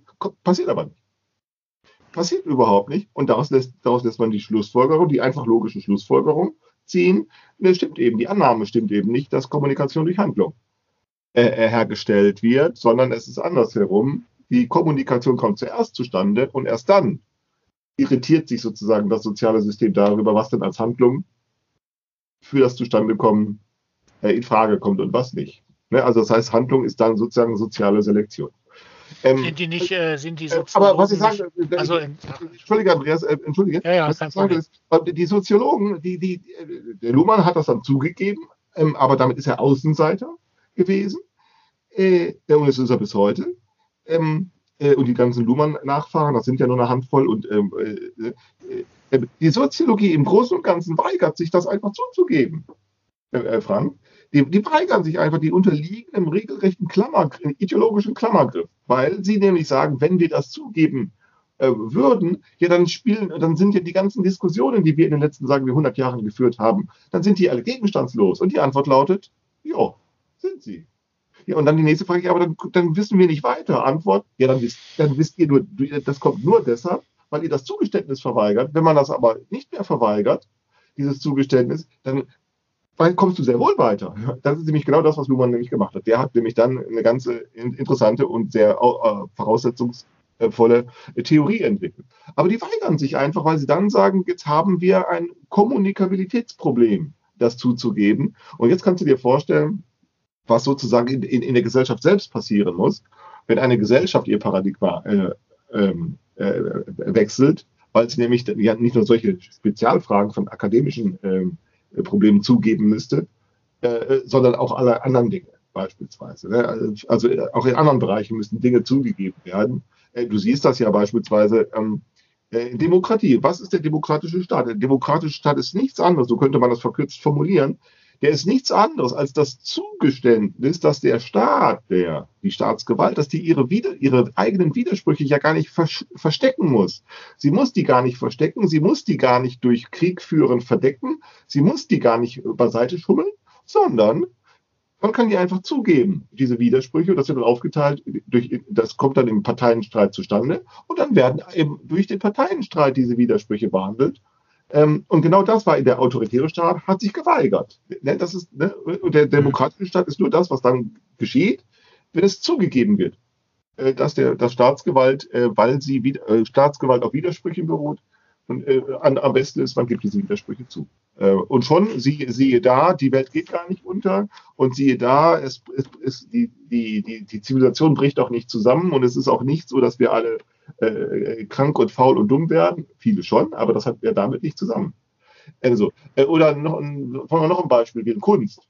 Ne? Kunst ähm, ähm, war ganz lange die Annahme, die, diese aristotelische Annahme, äh, die hat ganz lange auch noch in der europäischen Kunstgeschichte in der, eine Rolle gespielt, dass man irgendwie so die Natur nachahmt irgendwie. Ne? Und das, das haben Künstler, Schritt für Schritt haben die Künstler das abgebaut, aber so ist das überhaupt nicht. Mhm. Und das hat sich dann regelrecht aufgetürmt. Äh, und der letzte Künstler, äh, den ich so kenne und den ich ernst nehme, also einigermaßen ernst nehme, das ist dann eben dieser Josef Beuys. Da hat sich das aufgedrückt, der hat einfach zugegeben und gesagt, ihr bildet euch ein, ihr seid Künstler. Ne, ihr seid ihr, ihr seid, ihr seid Künstler, ja, aber bitte. Bitte ja, aber ähm, äh, so, ein, so ein Politiker ist es eben auch nur oder eben ein Börsenmarkt, ist auch nur ein Künstler.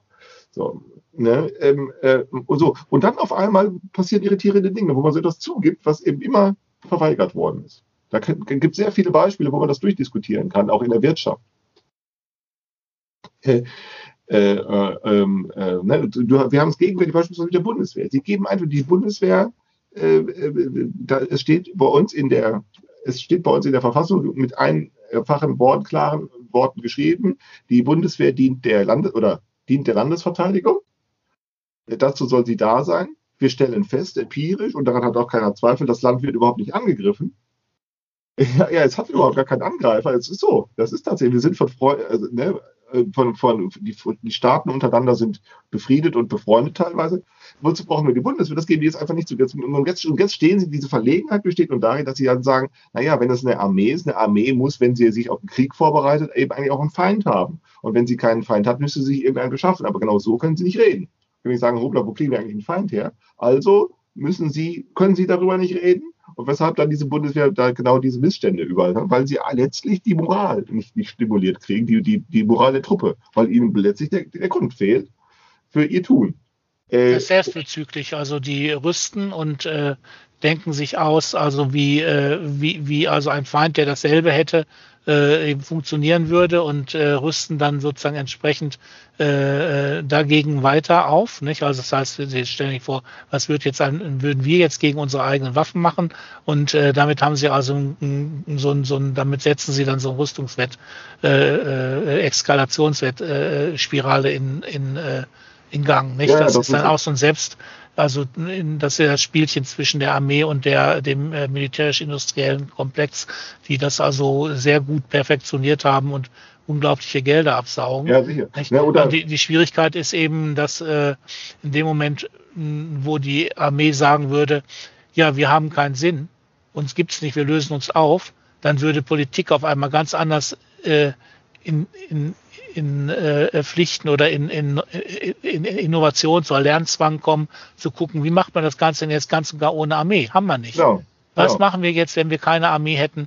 Wie, dann müsste also im Grunde ein riesiger äh, äh, äh, Schub an, an Friedensforschung und äh, Friedens- und Konfliktforschung und wie, wie geht, wie, wie können wir dann handeln oder was haben wir für Möglichkeiten und so weiter, äh, würde, würde dann losgehen.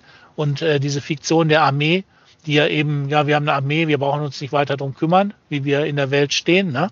So, die, das regeln die dann schon notfalls, nicht? Da merkt man, die können die gar nicht, die wissen es selber nicht. Und dann ist, steht eigentlich die Gesellschaft äh, äh, äh, vor ganz anderen globalen Aufgaben. Genau. Und die, die Staaten, die also die Armeen so finanzieren können, dass die eben äh, schlagkräftig sind, die verpassen diesen Anschluss an diese, an diese Entwicklung. Nicht, dass man ja. sich überlegt, was, was hat Wirtschaft mit, äh, mit äh, Durchsetzung zu tun, was hat äh, Kultur damit zu tun, was genau. hat äh, äh, äh, gewaltfreier Widerstand damit zu tun und sowas alles, nicht? Aber dann lass uns das, nicht über Armee reden, Andreas, sondern ich wollte noch ein zweites Beispiel nennen.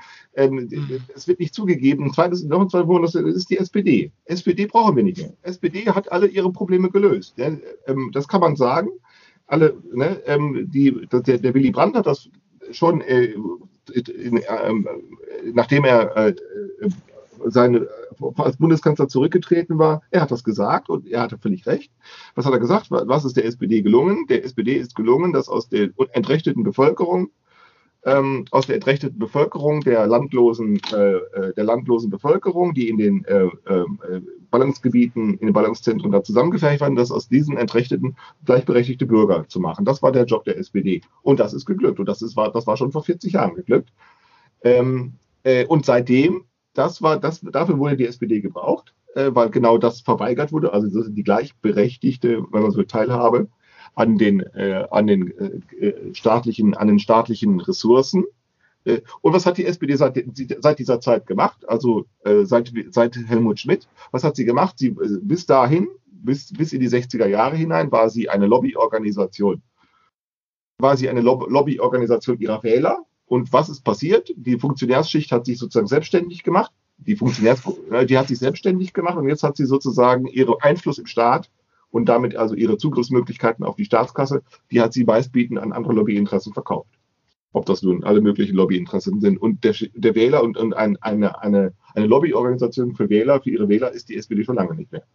Äh, ähm, so. Äh, auch hier, die können nicht einfach zugeben. Äh, die SPD können einfach nicht zugeben, dass die SPD jetzt aufgrund ihres Erfolgs äh, überflüssig ist. Und weil sie das nicht zugeben, eiern die da so dumm rum. Das ist so, deshalb machen die so trauriges Bild. Ähm, können, aber ich meine, man könnte ja an der Stelle sagen, okay, wir haben erreicht, jetzt konsolidieren wir und jetzt gucken wir uns in der Gegenwart um, äh, wodurch ist, also sind die Errungenschaften bedroht oder wie können sie weiterentwickelt werden. Ja, aber, also, also das, das tun sie eben witzigerweise auch nicht. Ne? Also das heißt, sie erstmal zugeben, sie müssten erstmal zugeben und sagen, mhm. hiermit geben wir zu, dass die SPD als sozialdemokratische Partei am Ende ist. Und zwar deshalb, nicht weil sie, sie ist nicht gescheitert, sondern im Gegenteil. Sie ist am Ende, weil sie erfolgreich war. Und wenn sie erfolgreich war, dann heißt das Schluss. Weil jetzt, jetzt ist das Problem gelöst und Problem, wenn das Problem gelöst ist. Aber was machen sie? sie? Sie suchen ständig, was macht die SPD inzwischen? Inzwischen äh, macht sie weiter Sozialpolitik, aber für wen Sozialpolitik? Aber für wen war sie ursprünglich mal gedacht? Ja, für die Entrechteten, für die zu kurz gekommenen, für die Armen, für diejenigen, die nicht äh, an, den, an dem Reichtum der Gesellschaft partizipieren durften. Nee, das war, also ich sehe das noch anders. Also sie war nicht für die da, sondern die waren die SPD. Ja, also, sicher. Ne, also das heißt also, sie, das waren die Leute, die die, äh, die, die äh, Partei gründeten, die sich in ihnen engagierten und so weiter, nicht? Also äh, und heute ist, es, heute ist es eher so, wie du es beschreibst. Da ist eine Partei, die Organisation besteht, die hat alle Apparate, Geld, was auch immer, ne? Und äh, die sucht jetzt nach äh, Leuten, die sozusagen weiterhin in sie eintreten, ne? Genau. So. Und damals war das aber so, dass also die, die in die Partei eintreten würden, zunächst erstmal die Partei machen mussten. Genau, richtig, das war so. so genau, ne? richtig, also genau, so, so, so ist das, nicht? Genau. Ja, ich, ich möchte zurück nochmal auf die äh, auf Lem und die Kosmologie. ja, nee, ich, ich, und für wen macht die SPD heute Sozialpolitik? Antwort eben nicht für die, für die Entrechteten, für die Armut, für die Armen und so, sondern für den Mittelstand, nämlich für diejenigen, die Geld haben. Aber davon ganz, aber das nur in Klammern gesprochen. Also ja. worauf ich hinaus also jetzt zurück zu der, zu der Wissenschaft. Und die, bei der Wissenschaft ist das eben auch so. Die, die Soziologen und auch die Physiker, die haben, die haben so einen Klammergriff des ideologischen äh, äh, die unterliegen einer Klammergriff der Ideologie. Und diese, dieser Klammergriff, der ist extrem hartnäckig und den kann man auch nicht durch, den, der, der wird auch, der wird auch nicht wegdiskutiert und der geht auch nicht durch, der geht auch nicht, den, den kann man diesen und die, äh, die Befreiung aus einem solchen Klammergriff, also aus den selbst erzeugten ideologischen Zwängen, ähm, den kann man nicht, also diese Befreiung kann man nicht predigen, äh, sondern die muss selbst also erforscht werden. Verstehst du? Also die muss selbst, es muss selbst eine Art von Aufwand erbracht werden, äh, dass das ein Lernaufwand erbracht werden. Äh, erstens, um überhaupt erstmal diesen, erstmal zu verstehen, dass dieser Klammergriff äh, funktioniert. Ähm, und, ähm, ähm, äh, und dass man nicht einfach Forderungen stellen kann, äh, sondern ja, man muss arbeiten, wenn man so will, also forschen in dem Fall. Noch ein schönes Beispiel, wo man es auch sehen kann, ist diese ganze ökologische Diskussion. Da wird dann immer gesagt, dass sei diese, diese, äh, diese Klimawandel, das sei menschengemacht. Äh, genau damit ist, das ist genau diese ideologische Verblendung. Sie, sie behaupten etwas, das sich äh, empirisch, äh, überhaupt, davor sich empirisch keinerlei Folgerungen ab, ab äh, leiten lassen, die dazu beitragen könnten, die Krise zu lösen. Warum? Wenn man nämlich sagt, das sei von Menschen gemacht, dann müsste man ja sagen, was denn die Menschen tun sollen. Aber die Menschen sind überhaupt nicht erreichbar. Die Menschen, also die Menschen oder die Menschheit oder der Mensch, der ist überhaupt nicht erreichbar. Der hat gar keine Adresse, der hat keine Telefonnummer, den kann man nicht wählen, den kann man nicht abwählen, der Mensch. Und stattdessen schreien sie die Politiker an. Die Politiker sollen doch jetzt mal gefälligst auf das hören, was die Wissenschaftler sagen. Antwort nö. Obwohl ich finde, die sagen schon klar, welche, welche Firmen, welche Verhaltensweisen von ja, aber das ist, so funktioniert, äh, das, das ist ja dazu führen, dass also CO2 im Übermaß in die Luft kommt. Nicht so Diese ganzen Ökologen geben einfach nicht zu, dass sie sozusagen nicht die Besserwisser sind. Äh, das geben die einfach nicht zu. Das Allerschlimmste äh, habe ich gelesen. Das, da habe ich wirklich also einen schlechten Tag gehabt, als ich es gelesen hatte. Das ist dieser Harald Lester, dieser, dieser, dieser Suppenkasper da, dieser wissenschaftliche Suppenkasper. Der hat in einem Interview wörtlich gesagt, das hat mir einen echten schlechten Tag bereitet, da hat er wörtlich gesagt, äh, wir haben kein Wissen, also er meint damit die Wissenschaftler äh, und er meint damit die Gesellschaft. Wir haben gar kein Wissensproblem, wir haben ein Handlungsproblem. Also äh, damit wollte er sagen, was die mhm. Krise angeht, wir wissen eigentlich alles Entscheidende. Wir müssen jetzt mhm. nur noch sozusagen die Ober, das besser, also das bessere Wissen, das irgendwie geklärt sei, was nicht so ist. Mhm. wir müssen das jetzt nur noch durchsetzen. Und jetzt ja, aber da, da bin ich, also da bin ich unaufgeregter als du, weil ich die äh, äh, also es, wenn, wenn man die fragt, die also tatsächlich also diesen Weltbericht machen und äh, äh, also diesen Weltklimabericht zum Beispiel, äh, da merkt man, dass die dass da unglaublich viel Abwägen ist. Also ich versuche das mal ganz einfach äh, äh, zu beschreiben, wie das in meinem äh, Kopf eben auch äh, sich eingenistet hat.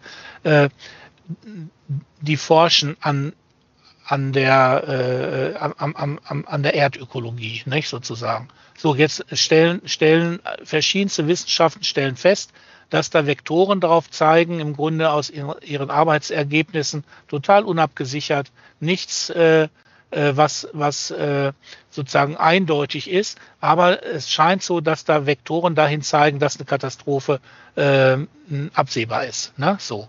Ja. so, jetzt werden das immer mehr von diesen Vektoren. Na? Jetzt geht einer und dann fangen sie an, im Eis zu bohren. Dann bohren sie im, äh, im Meeresgrund. Dann haben also, dann fangen sie an, also die Historiker äh, fangen an und gucken, wie sieht denn das mit dem Baumwachstum über die Jahrhunderte aus und so weiter und so weiter.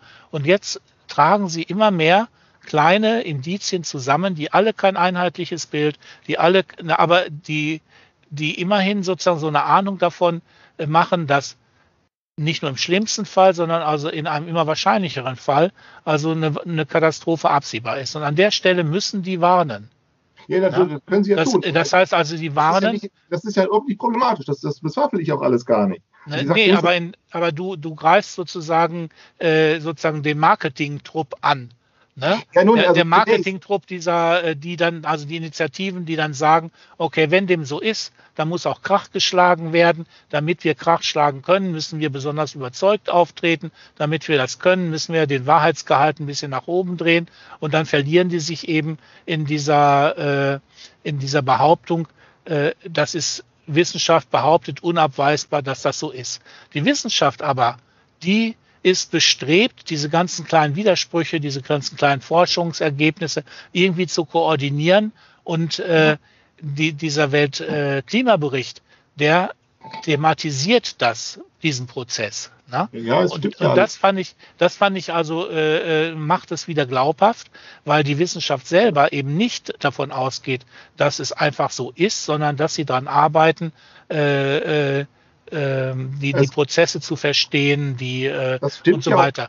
Also es ist ja nicht so, dass ich Zweifel habe an den Forschungsergebnissen überhaupt. Im Gegenteil, ich glaube eher im Gegenteil. Ich würde sagen, äh, die, die, die, die Wahrscheinlichkeit spricht eher dafür äh, als dagegen, dass, äh, äh dass, da, äh, dass die sich nicht irren. Aber das heißt nicht, äh, äh, weil das ja ganz ja auch arbeitsteilig ist und so weiter. Ja, es mhm. ist ja, es ist ja doch sehr viel. Äh, unglaublich arbeitsteilig, unglaublich. sehr viel Manpower dabei und es wird ja auch sehr viel Grips da investiert. Das glaube ich alles. Also ich glaube nicht, dass die sich irren.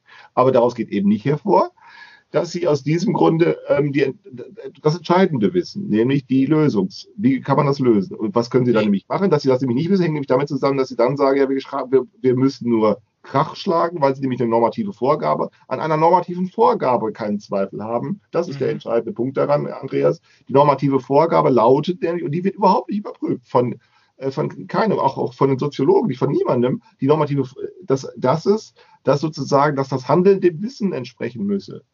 Äh, und dafür gibt es keine empirischen, außer der normativen Behauptung und außer, und außer der Wiederholung dieser Behauptung, äh, und außer der wiederholten Wiederholung äh, äh, gibt es überhaupt nichts.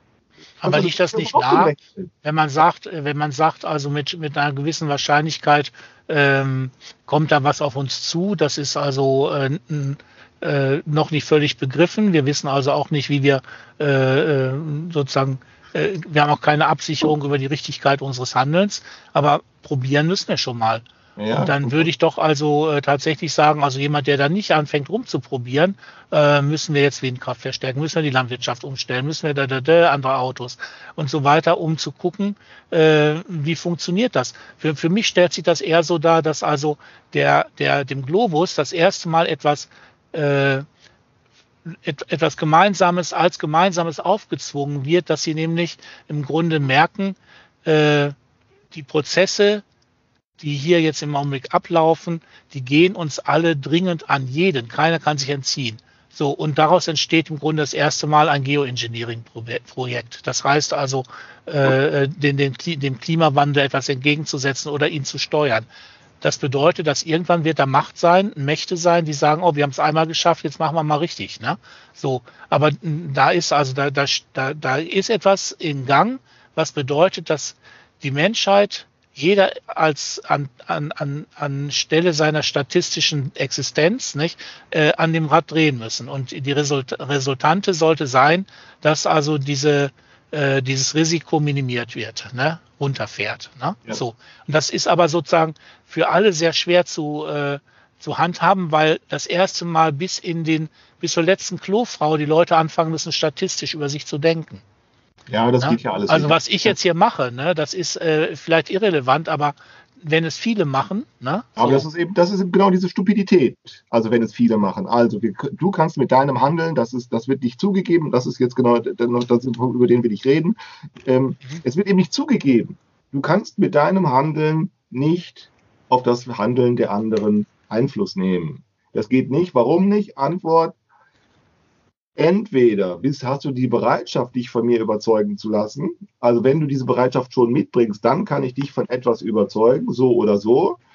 Äh, äh, aber wenn du diese Bereitschaft mitbringst, dann kann ich dich nur deshalb überzeugen, weil du dabei mitmachst. Und wenn du, da, wenn du dabei aber nicht mitmachst, dann lässt du dich mit keinem Mittel von dem überzeugen, was ich sage. Das heißt also, mit meinem Handeln kann ich auf dein Handeln nicht durchgreifen und du andersherum auch nicht. Aber trotzdem gab es äh, Massenphänomene wie Kreuzzüge, äh, wie. Ja, das, sind, äh, das, sind, soziale Ordnungsmuster. Was? Also noch einmal, noch einmal. Ja, das ist aber, äh, aber die, die waren vorher, war kein Kreuzzug da und plötzlich waren Ja, das sind soziale da. Ordnung. Das ist ja genau ja? die Frage dann, wie, genau. wie, wie kommt soziale Ordnung? Aber es geschieht eben nicht dadurch, dass ich oder du oder wir einfach handeln können. Antwort, nein, wir können es nicht weil wir nicht mit, weil ich mit meinem Handeln nicht auf dein Handeln durchgreifen kann. Und du kannst das Doch. andersherum auch nicht. Das kannst du, du nicht. Du, du, ja, kannst du Panik, könntest, äh, du kannst Panik, also Panik ist so genau so ein Ding, nicht? Sind, Panik steckt an. Wie funktioniert diese Ansteckung? Aber das sind soziale Ordnungen, also auch Panik, das ist ein schönes Beispiel. Das sind soziale Ordnungen. Das, ja. so, die werden nicht durch Handeln verursacht. Denn wenn das so wäre, man muss sich den logischen, man muss sich die logische Härte gefallen lassen. Wenn das so wäre, dann muss doch irgendjemand mal erklären, und zwar äh, außerhalb moralischer, äh, durch Absehen moralischer äh, Differenzen, mal erklären, äh, warum das denn niemand macht. Dann könnte ich doch einfach sagen, ich handle jetzt vernünftig und in dem Maße, wie ich jetzt vernünftig handle, könnte ich meine Vernunft auf dich durchsetzen. Klappt aber nicht. Und das liegt nicht daran, dass wir sozusagen, dass du meine Vernunft nicht verstehst sondern und auch nicht daran, weil wir uns erstmal über Vernunft reden müssen, denn dann müssten wir wieder handeln. Also wenn ich auf, mit meinem Handel auf dein Handeln durchgreifen könnte, dann würde ich es tun. Und dann würdest du es auch tun. Wenn wir es aber täten, ja, wie sollen wir denn dann noch handeln? Wir können nur deshalb handeln, eben weil wir keine Durchgriffsmöglichkeit haben. Das wird in der, in der Zuspitzung, wird das in jedem Krimi erzählt. In der Zuspitzung wird das in jedem Krimi erzählt, äh, oder in beinahe, beinahe jedem, also mindestens jedem zweiten, dritten Krimi. Da wird dann erzählt, der Verbrecher oder das Opfer oder der Zeuge oder wie auch immer äh, äh, hält dem Detektiv oder dem Kriminalkommissar eine Waffe hin. Der, ist aber, hat, der hat aber keine. Und dann wird immer erzählt, die Geschichte, dass jetzt zwar der der Täter eine Waffe in der Hand hält, eine Bedrohung ausspricht, aber es wird immer erzählt, das kommt in jedem zweiten, dritten Krimi kommt es vor, dass jetzt der Bedrohte gar keine Angst hat, sondern der hat selbst eine Möglichkeit, sich der Bedrohung zu entziehen, weil er nämlich Nervenstärke beweist in solchen Szenen wird genau erzählt, äh, in solchen Krimi, wie nämlich die Bedrohung zwar versucht wird, also in dem Fall, ne, aber es wird dann immer erzählt, der Täter ist nervös oder der ist abgelenkt oder er weiß eigentlich gar nicht, wie man mit einer Waffe umgeht oder das, er traut es sich selber nicht zu oder was auch immer. Aber es wird erzählt, dass er zwar die Bedrohung versucht, also durch Waffengewalt, also etwa Handlung zu erzwingen, aber es wird immer auch gezeigt, dass eigentlich der Kriminalist oder der Detektiv oder wer auch immer eine Art von Überlegenheit hat, dem ich, äh, weil er nämlich etwas anderes kann. Er kann Nerven behalten oder wie auch immer. Naja, aber in den USA genau, die reine Anwesenheit von Waffen in großer Menge führt dazu, dass da in den USA ununterbrochen Leute durch Waffengewalt sterben. Natürlich, also, also zunächst, es geht um eine Bedrohungssituation. Also hier geht es um eine Machtkommunikation. Die Machtkommunikation heißt, wenn du nicht tust, was ich dir sage, dann erschieße ich dich. Das ist eine Bedrohung. Deshalb will sozusagen derjenige, der eine Waffe dem anderen entgegenhält, den anderen sagen, zwingen, äh, er will mit seinem Handeln sich auf das Handeln des anderen durchsetzen. Und diese Kriminalgeschichten, die genau das erzählen, wo das nicht klappt, die, die, das sind zwar Fiktionen, aber die werden ja nur deshalb als Fiktionen ähm, plausibel, äh, eben weil sie versuchen, etwas Realistisches zu erzählen, dass nämlich äh, ähm, der eine mit seinem Handeln, auch dann nicht, wenn er Waffe in der Hand hält, nicht einfach auf das Handeln der anderen durchgreifen kann. Man kann zwar mit der Wahrscheinlichkeit damit rechnen, dass ja, sicher der äh, äh, das ist ja der Grund, weshalb Bankräuber beispielsweise immer wieder versuchen. Es, es, es gibt sehr viele äh, Ausnahmen, die sagen dann mit einer hohen Wahrscheinlichkeit, kann ich, wenn ich dir eine Waffe vorhalte, dich dazu bringen, etwas Bestimmtes zu tun. Und deshalb versuchen sie es, aber dann machen regelmäßig Bankräuber die Erfahrung, das passiert alle Nase lang, dass, der, äh, dass die äh, Angestellten, die Bankangestellten sich widersetzen auf irgendeine Art und Weise, dass sie sagen, ne, überzeugt mich jetzt irgendwie nicht oder äh, dass sie sich davon nicht so stark erschrecken lassen oder was auch immer.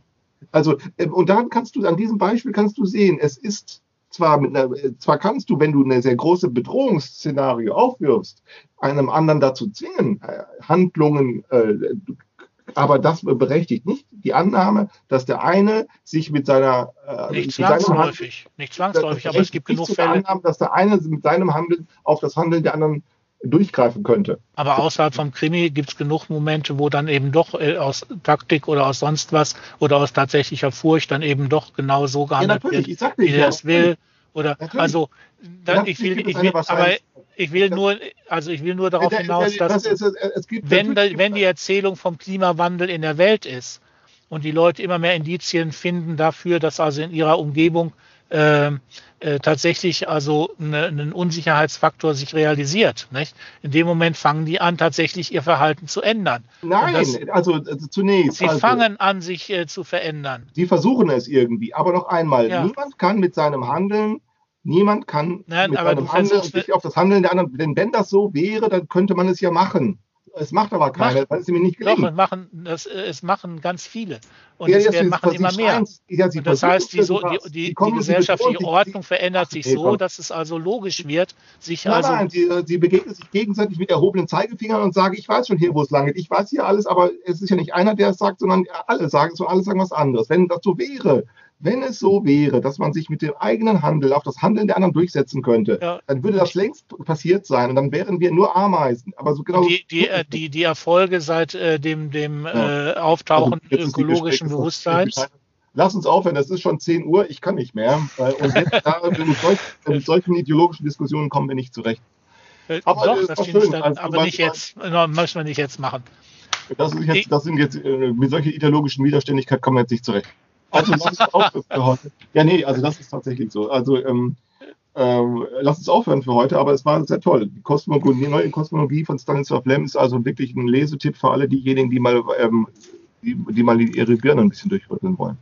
Vor allen Dingen ist es äh, kurz genug, aber trotzdem, äh, du hast Klaus vor uns gesagt, Steinbruch. Ich glaube, das trifft es wirklich, ja. schön, schön. Ich freue mich. Na gut. Also, ich wollte die ganze Zeit noch was zur, zur Weltraumfahrt sagen, äh, aber äh, da haben wir uns jetzt äh, verfangen. Äh, also dann müssen wir das, dann müssen wir das beim nächsten Mal nochmal besprechen, Andreas. Machen wir irgendwann, ne, genau. ich bin auch auf der SS10 ich bin auch müde und äh, wollte ich jetzt nicht äh, noch ein, einbringen. Hatte ich nicht vor. Ja, gut, dann äh, vielen Dank. Also ich äh, habe mich äh, ja es ist wie immer. Nicht wohlgefühlt, sondern also belebt oder wie auch immer. Oder ja. voll mit drin. Oder nein, toll. Ich äh, finde den Text auch ja. absolut lesenswert und äh, so viel kann man da anknüpfen, dass äh, man also mit diesem kleinen Text sehr lange zu tun haben kann. Ja, genau. Okay. Okay, bis dann. Erstmal für heute Abend. Ach, gut, bis, bis dann. dann. Tschüss. Gute Nacht. Ciao, ciao. Tschüss.